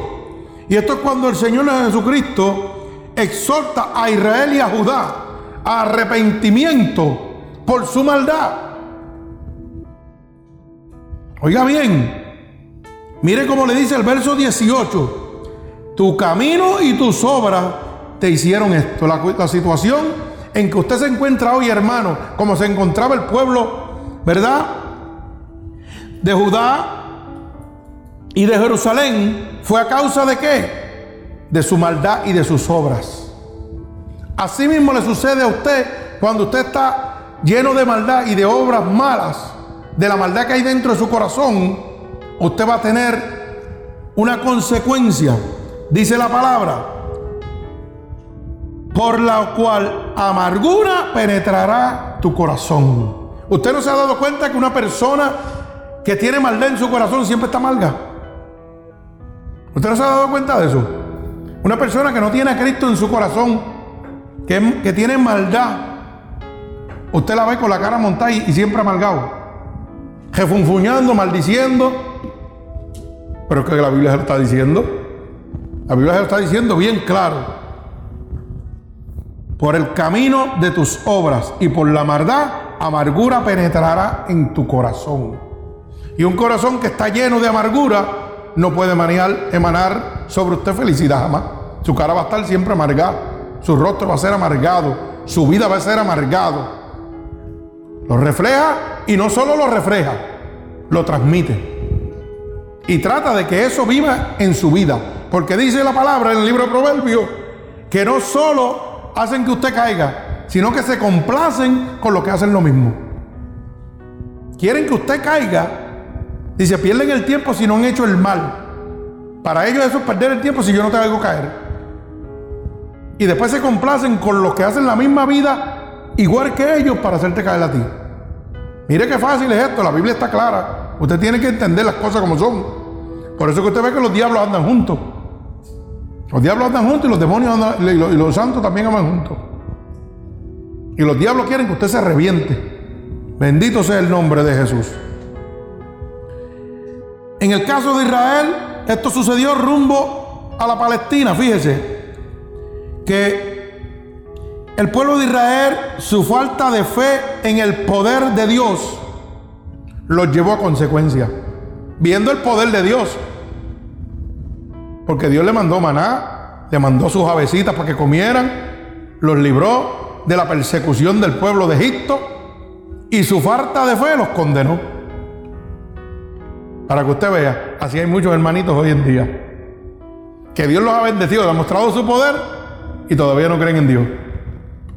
Y lo que le estoy diciendo es que van a tener su consecuencia, como lo tuvo el pueblo de Israel. Su falta de fe y la misericordia divina. Hay gente que le sirve supuestamente a Dios, que no son cristianos, son religiosos y no tienen misericordia divina. Una misericordia que solamente la puede impartar el Espíritu Santo de Dios. Porque la misericordia no es humana, es divina.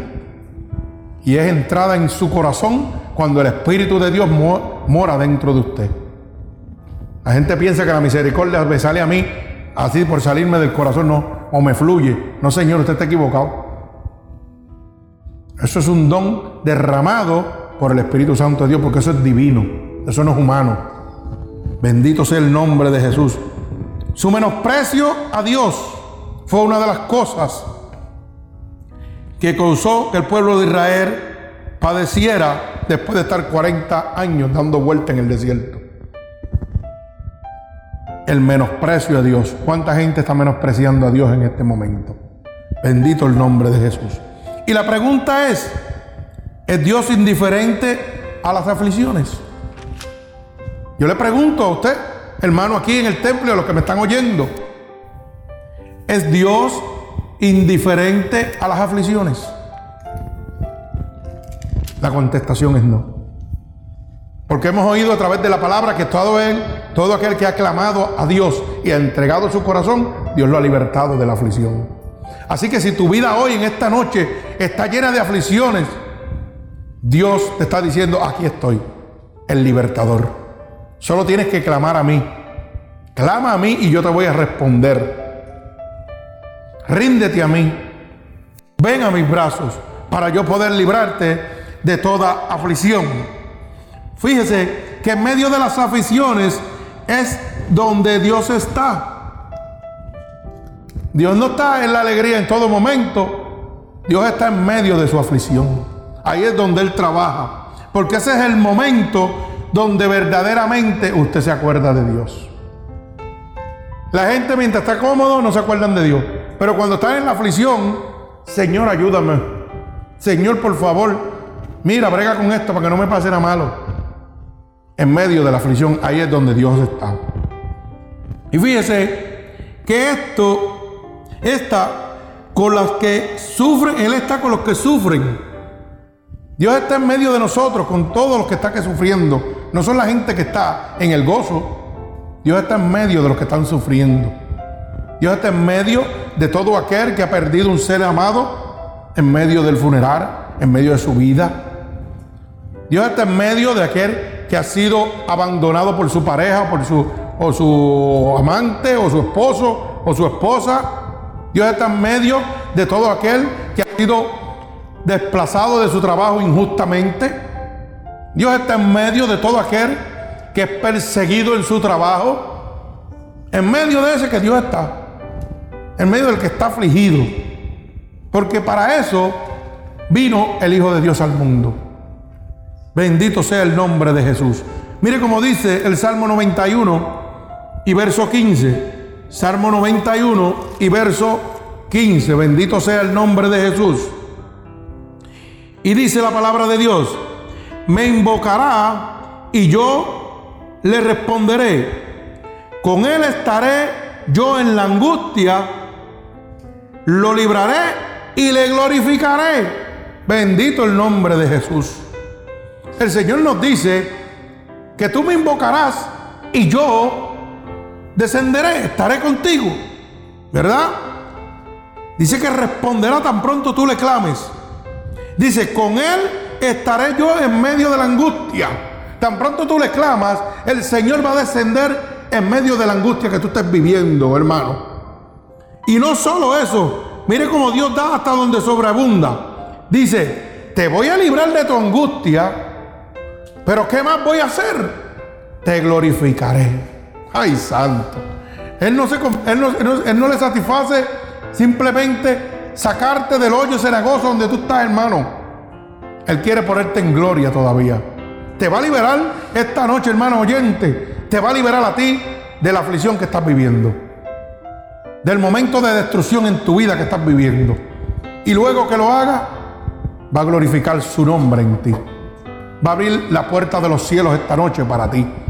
Así que no desprecies bajo ningún concepto en este momento el llamado de Dios en esta noche. Alabado sea el nombre de Dios. Mire cómo dice el libro de Hebreo capítulo 13, versos 5 y verso 6. Alabado el nombre de Dios. Libro de Hebreo capítulo 13, verso 5 y verso 6. Dice, sean vuestras costumbres sin avaricia, contentos con lo que tenéis ahora. Ay, santo. Porque Él dijo, no te desampararé ni te dejaré. Ay, santo, alaba alma mía Jehová. Oiga bien lo que está diciendo el Señor. De manera que podemos decir confiadamente, el Señor es mi ayudador, no temeré lo que me pueda hacer el hombre. Hebreos capítulo 13, versos 5 y verso 6. Mira hermano que me está oyendo, oiga bien lo que le estoy diciendo con la palabra de Dios sean vuestras costumbres sin avaricia. Y mucha gente piensa que la avaricia es, ah, tener mucha riqueza y mucho. No, no, no. Cuando usted le sirve a Dios y Dios le está sustentando y lo está llevando donde usted tiene que estar con Dios, el usted tratar de mejorar por usted mismo, eso es una avaricia. Y está perdiendo el caminar de Dios. Por eso es que le dice luego, mire cómo dice, contentos con lo que tenéis hasta ahora. ¿Por qué quieres más de lo que yo te estoy dando? Tú no sabes que lo más que tú quieres, ese más que realmente tú quieres, te puede apartar de mí. Te puede llegar al lago de azufre y fuego. Ay, santo, bendito el nombre de Jesús. Yo tengo que ser contento con lo que Dios me ha sustentado hasta el día de hoy. Bendito sea el nombre de Jesús. ¿Sabe por qué? Porque Él dice, no te desampararé ni te dejaré. Tú no vas a estar desamparado nunca. Tú no tienes que hacer tu esfuerzo. Dios lo está haciendo por ti. Tú tienes que quedarte quieto, obediente a Dios. Si hasta el día de hoy Dios me ha sustentado, ¿para qué yo voy a ir a tratar de hacer más de lo que Dios no me está mandando a hacer? Para sufrir, a ver o llenar alguna necesidad en mi vida, un deseo personal mío, Tú no sabes que eso te puede condenar. Te puede llevar a la destrucción. El querer tú hacer paso fuera de la voluntad de Dios. ¿Por qué lo tengo que hacer? Si me dice que Él no me va a desamparar. Él no me va a dejar. Y el asunto es que Dios no nos muestra, no nos desampara, nos muestra su poder, su gloria, y todavía nosotros queremos hacer más todavía. Ay, no, pero si yo quisiera hacer esto, fíjate, porque esto llena mi corazón. Y esos son pensamientos del diablo. Porque él dice que no te ha desamparado y no te ha dejado. ¿Para qué tú quieres hacer más? Date quieto ahí. Si Dios te quiere mandar, Dios te va a mandar donde es. Y si yo oye, si yo estoy bien en esta casa, ¿por qué yo quiero una de cinco cuartos? Explícamelo. Si Dios me está sosteniendo aquí, me están parando aquí, porque yo voy a dar una de cinco cuartos, seis cuartos. Una casa que a lo mejor tengo que trabajar el doble, me joba el tiempo de hoy y me llevo el diablo. Mire qué facilito esto. Yo lo estoy poniendo ejemplo mío para que usted lo vaya entendiendo. Hay gente que no lo entiende tampoco. Hay gente que cuando Dios los tiene cómodos, quieren ser más cómodos todavía. Y ahí es donde está la consecuencia. Bendito sea el nombre de Jesús. Mire cómo dice el verso 6, de manera que podemos decir confiadamente, confiando en el Señor, el Señor es mi ayudador y no temeré lo que el hombre me pueda hacer.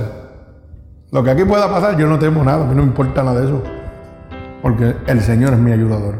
Él sabe lo que yo necesito. Y me da hasta donde sobreabunda. Bendito sea el santo nombre de mi Señor Jesucristo. El Señor es nuestro refugio en medio, en este momento, de la aflicción.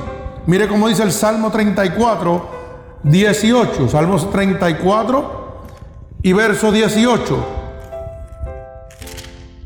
El Señor es mi ayudador, bendito sea el nombre de Jesús.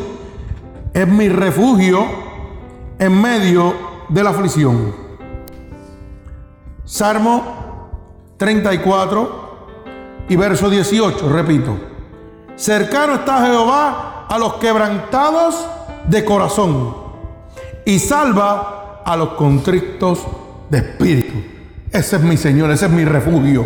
Hermano que me está oyendo en esta noche, Cristo es su único refugio. Cristo le está diciendo a través de su palabra, hermano, que Él está cercano a los que están quebrantados de corazón. Si usted está en aflicción esta noche, su corazón está quebrantado, está herido. Usted necesita a Cristo y dice que salva a los contrictos de espíritu. Porque el Señor dice en su palabra que no rechaza un corazón humillado y contricto. Él no le está preguntando cuál es su situación, ni cuán grande es su problema. Él está diciendo que está cerca de usted. Él está diciendo que está buscando al que está quebrantado en esta noche. Que está buscando al que está contrito de espíritu.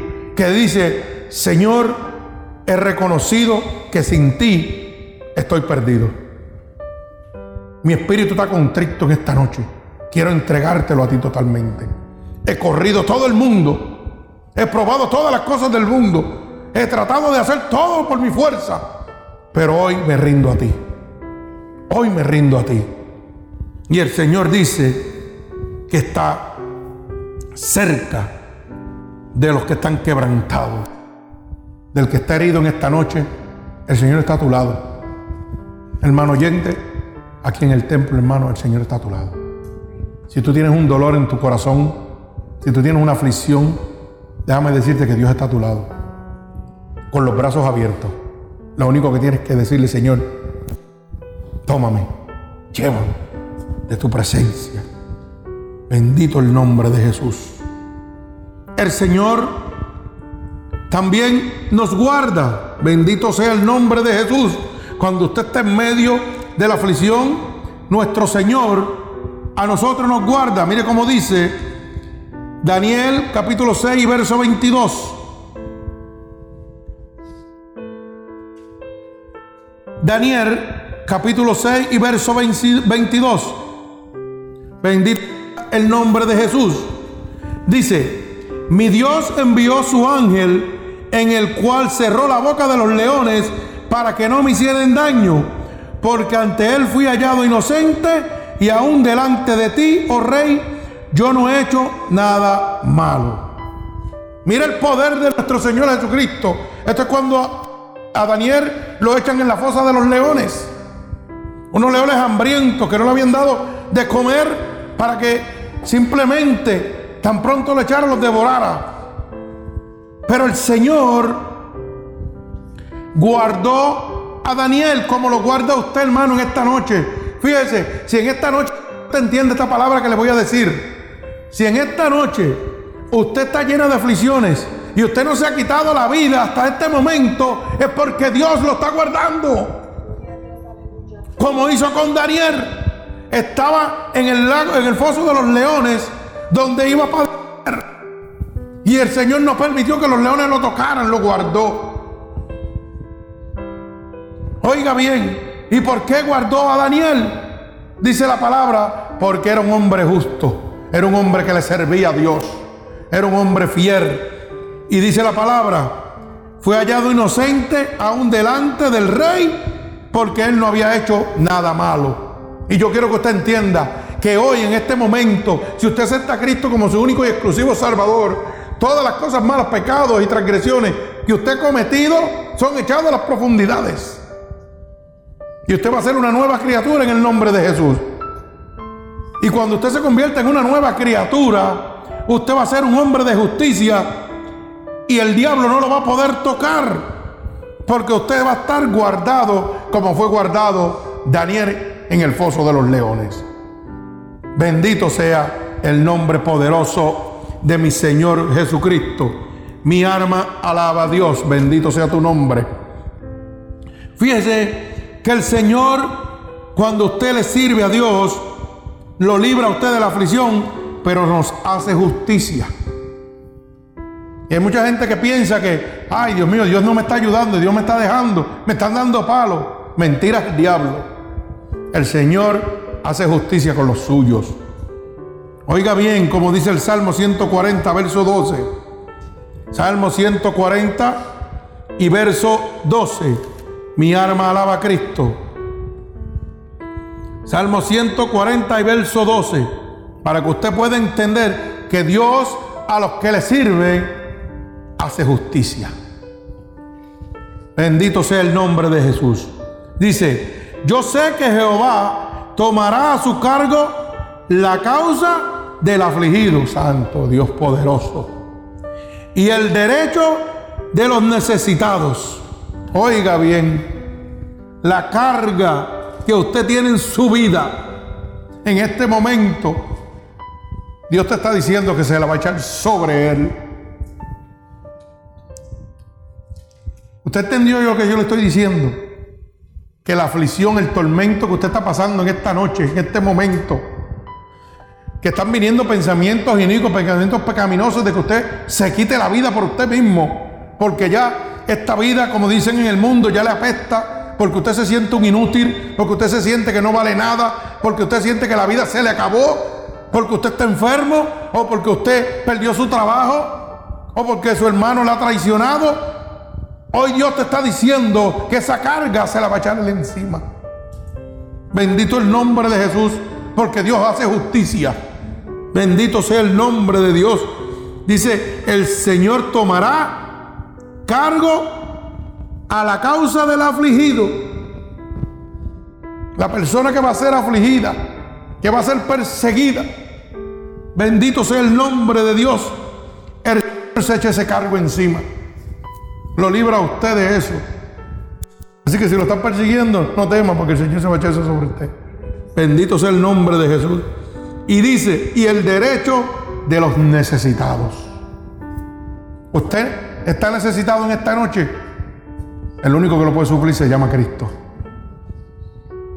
Usted yo lo que le estoy diciendo, el único que lo puede suplir en esta noche se llama Jesucristo de los ejércitos. Bendito sea el Santo de Israel, bendito sea su nombre. Fíjese que el Señor nos libra del peligro. Bendito sea el nombre de Jesús. Salmo 30, verso 1 y verso 3. Y con este salmo culmino para que usted entienda cómo Dios nos libra de la aflicción. Salmo 30, verso 1 y verso 3. Del verso 1 al verso 3, el Salmo 30. Usted va a entender que Dios nos libra del peligro a nosotros. Dice así la palabra en el Salmo 30, verso 1 y verso 3. Te glorificaré, oh Jehová, porque me has exaltado y no permitiste que mis enemigos se alegraran de mí. Salmo 30, del verso 1 al verso 3. Repito, te glorificaré, oh Jehová, porque me has exaltado y no permitiste que mis enemigos se alegraran de mí. Ay, santo. Jehová, Dios mío, a ti clamé y me sanaste. Ay, santo, pero Dios no sana. Alaba, alma mía, Jehová. Oh Jehová, hiciste subir mi alma del Seol, me sacaste del infierno. Bendito el nombre de Jesús. Me diste vida para que no descendiere a la sepultura. Bendito sea el nombre de Jesús. O sea que Dios no nos libra del pecado. Dios no nos libra del peligro. En lo absoluto. Mire cómo dice, porque es que me gusta esta palabra. La palabra me encanta. Porque el Señor te está diciendo que te libra de tus enemigos. Ay, santo. Aleluya. Repito, porque hay que repetir esta palabra. Te glorificaré, oh Jehová, porque me has exaltado. Lo primero que Dios va a hacer en tu vida es que te va a exaltar. Y lo está haciendo ahorita. que aunque seas perseguido, Dios se va a encargar de exaltarte a ti. No te preocupes, déjale ese trabajo a Dios. Aunque tú no veas que estás en ti personalmente, pero me estaban entrando a palo. No, no, mantente firme el Señor, porque Dios te va a exaltar al frente de todos ellos. ¿Ok? Y dice, y dice la palabra, y no permitiste que mis enemigos se alegraran de mí. Usted ve que el diablo no lo puede tocar. Pero me está diciendo que cuando su palabra dice, y no permitiste que sus enemigos, ¿ok? Tomaran ventaja de mí, que me hicieran daño a mí, quiere decir que la aflicción va a tratar de llegar a tu vida. Pero el Señor no va a permitir que te toque. Eso es lo que mucha gente todavía no entiende. Bendito el nombre de Jesús. Los enemigos, los demonios, la gente que el diablo usa, sí, va a venir al lado tuyo a tratar de que tú te caigas. Pero el Señor dice, y no permitiste que mis enemigos se alegraran de mí. El Señor no te va a dejar caer. La aflicción va a pasar por el lado, pero no te va a tocar. Por eso dice, en el mundo serás probado ahí. El mundo tendrás aflicciones. Pero yo he vencido al mundo. Y si tú estás conmigo, ¿quién contra ti? Nadie. Nadie te puede tocar. Mire qué bonito el verso 2. Jehová mi Dios, a ti clamé y me sanaste. Pero Dios no sana ya. Alaba alma mía Jehová. Por eso que yo estoy muerto. Hay un muerto predicando. Sí, estoy desde la tumba, estoy predicando. Muerto estaba antes de conocer a Cristo. Antes de conocer a Cristo, sí, yo estaba muerto. En pecados y delitos. Como está usted que me está oyendo hoy alrededor del mundo. Pero vino Cristo y me devolvió la vida. Vino Cristo y dice como dice el verso 3. Esto fue lo que Cristo hizo con mi vida y lo que quiere hacer contigo, hermano, en esta noche. Oh Jehová, hiciste subir mi alma del Seol. Hermano, el Seol significa del infierno. Cristo quiere venir esta noche a tu vida para sacarte del infierno, del Seol. Bendito sea el nombre de Jesús. Para sacar esa alma tuya que está condenada en este momento al Seol, al infierno. ¿Para qué? Para como dice el culminal del verso 3, me diste vida para que no descendiere a la sepultura. Tú has venido, Señor, para darme vida, para que yo no descienda al infierno a pasar mi eternidad con el diablo en el lago de fuego, azufre y fuego en la segunda muerte. A eso tú has venido, Señor. Bendito sea el nombre de Jesús. Así que, hermano, digamos, como decía David en el libro Segunda de Samuel, capítulo 22 y verso 3, y culminamos. Jehová es mi roca y mi fortaleza.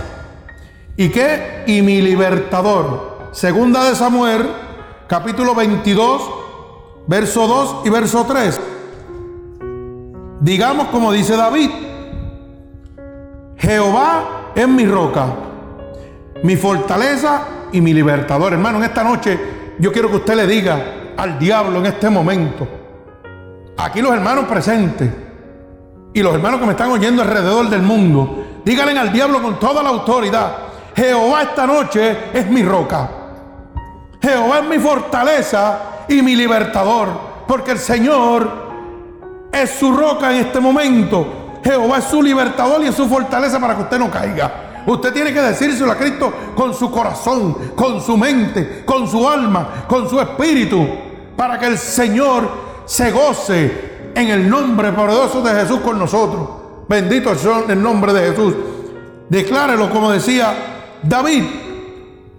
Decía David en el verso 3, Dios mío, fortaleza mía, en Él confiaré, mi escudo y el fuerte de mi salvación, mi alto refugio, Salvador mío, de violencia me libraste. Ay, santo, esta palabra es demasiado poderosa. Aquí está exaltando toda la gloria y todo el poder de Dios. Para esta gente que dicen que Dios no tiene poder, que Dios no sana, que Dios no liberta, hermano. Si en esta noche tu vida está llena de aflicciones, tú sientes que no tienes por qué vivir, yo te exhorto a que vengas a los brazos de Jesús, porque Él va a ser tu roca, Él va a ser tu fortaleza en medio de este momento de aflicción. Él es el que te va a libertar de las manos del diablo, del enemigo de las armas. Bendito Dios, Él va a ser tu escudo para cuando el enemigo quiera venir a perturbar tu vida nuevamente. Jesucristo es el fuerte de tu salvación en esta noche. Jesucristo es el más alto refugio que tú puedes tener en esta noche. Tú has probado todo lo del mundo y has buscado un refugio en todas las cosas del mundo, pero ninguna de ellas está saciado y sigues en tu misma condición. Hoy el Señor te dice, yo soy tu Salvador, yo soy el que te salvo de la violencia. Como decía David, Salvador mío, de violencia me libraste. Hay muchas personas que en este momento, y siento decir esto porque me está inquietando el Espíritu de Dios. Esta predicación le va a oír una persona en especial. Y el poder de. Hay una persona en este momento que va a oír esta predicación. Una persona que está siendo maltratada. Una persona que está siendo maltratada por su pareja. Está siendo golpeada. Golpeada físicamente y verbalmente en este momento. Y en su mente está pensando en este momento que no tiene solución, que no tiene escapatoria, que no tiene dónde ir. Y Cristo te dice en esta noche, yo soy el salvador de tu violencia, como dice Conda. Te voy a librar de la violencia. Yo voy a ser tu escudo, yo voy a ser tu fortaleza en este momento. Yo voy a ser tu refugio. Tú me necesitas. Y lo único que te estoy pidiendo es que me clames a mí. Clama a mí y yo te voy a responder. Clama a mí y yo te voy a responder. En el nombre poderoso de Jesús. Oye bien, esta palabra es para ti. Bendito sea el nombre de Jesús. Y te voy a llamar por tu nombre, como dice el Espíritu de Dios en este momento. Escúchame bien, Judith. Escúchame bien en esta noche. Y la bachenda va aquí a basar por el poder de tu palabra. Santo Dios poderoso. Y basó, Padre. Yo soy tu escudo. Yo soy tu libertador. Ven a los brazos de Jesús. No temas. Él es tu fortaleza en este momento. No temas. Rechaza en este momento. Rechaza en este momento todo ataque del enemigo en tu mente. No te quites la vida. Judith, estoy hablando a ti cuando oigas esta palabra. Ese pensamiento suicida es del enemigo y el Señor te está diciendo en esta noche Bendito sea el nombre de Jesús. Mi alma te alaba. Él es tu refugio. Aunque tu madre y tu padre te hubiesen abandonado, Jehová con todo te recogerá. Ven a los brazos de Jesucristo en esta noche. Mi alma te alaba, Señor. Tócala, toca al Espíritu Santo de Dios. Transforma su vida, Señor por el poder de tu palabra, Señor. Por el poder de tu santa palabra, Dios. Espíritu Santo de Dios y fuego. Yo te pido, Señor, que tú vayas y visites a Judí, Señor. Visita al Espíritu Santo de Dios. Tócala, Señor. Toca al Espíritu Santo de Dios y transforma su vida. Para que ella pueda dar testimonio fiel y real de que todavía tú sanas, de que todavía tú libertas, que tu poder no se ha cortado, que tú eres el mismo ayer, hoy y por los siglos, Señor. Espíritu Santo de Dios, para que el incrédulo crea y el creyente reafirme su fe. Por el poder de tu palabra, Señor. Estoy enviando esta palabra poderosa. La palabra libertadora. Así que en el nombre poderoso de Jesús, yo le pido a los demás hermanos del mundo que me están oyendo a través de esta predicación Tan pronto reciban esta palabra poderosa, abran su corazón para que Dios los liberte de la aflicción, del cautiverio que tiene el enemigo de las almas sobre su vida. Como le he enviado esta palabra poderosa a Judí, también se la envía a ustedes. Cristo es su refugio, su fortaleza. Como decía David, Cristo es mi refugio, mi fortaleza. ¿De quién temeré? Ay, santo, mi alma te alaba. Espíritu Santo de Dios, mira a cada una de las personas, Señor, que abran su corazón por el poder de tu palabra. Yo te pido que tú las cubras, que tú las libertes por el poder de tu palabra, que tú rompas todo yugo y toda atadura que el enemigo de las almas ha puesto sobre su vida, Señor. Que tú declares inoperante por el poder de tu palabra, Señor. En el nombre poderoso de Jesús, yo declaro la unción del Espíritu Santo sobre cada una de estas personas. Yo declaro, Señor, que son almas para ti en esta noche, Señor. Por el poder de tu palabra, Padre. Hay personas que van a recibir esta predicación de día. Tócalos igualmente, Señor. En el nombre poderoso de Jesús. Los ato con cuerdas de amor a ti, Señor. Y te pido con todo el amor de mi corazón, Señor, que los libertes y los escribas en el libro de la vida. Y no permitas que se aparten nunca más de ti, Señor. Por el poder de tu palabra, Señor, lo declaro hecho en el nombre poderoso de Jesús. Y el pueblo de Jesucristo dice, amén. Dios les bendiga.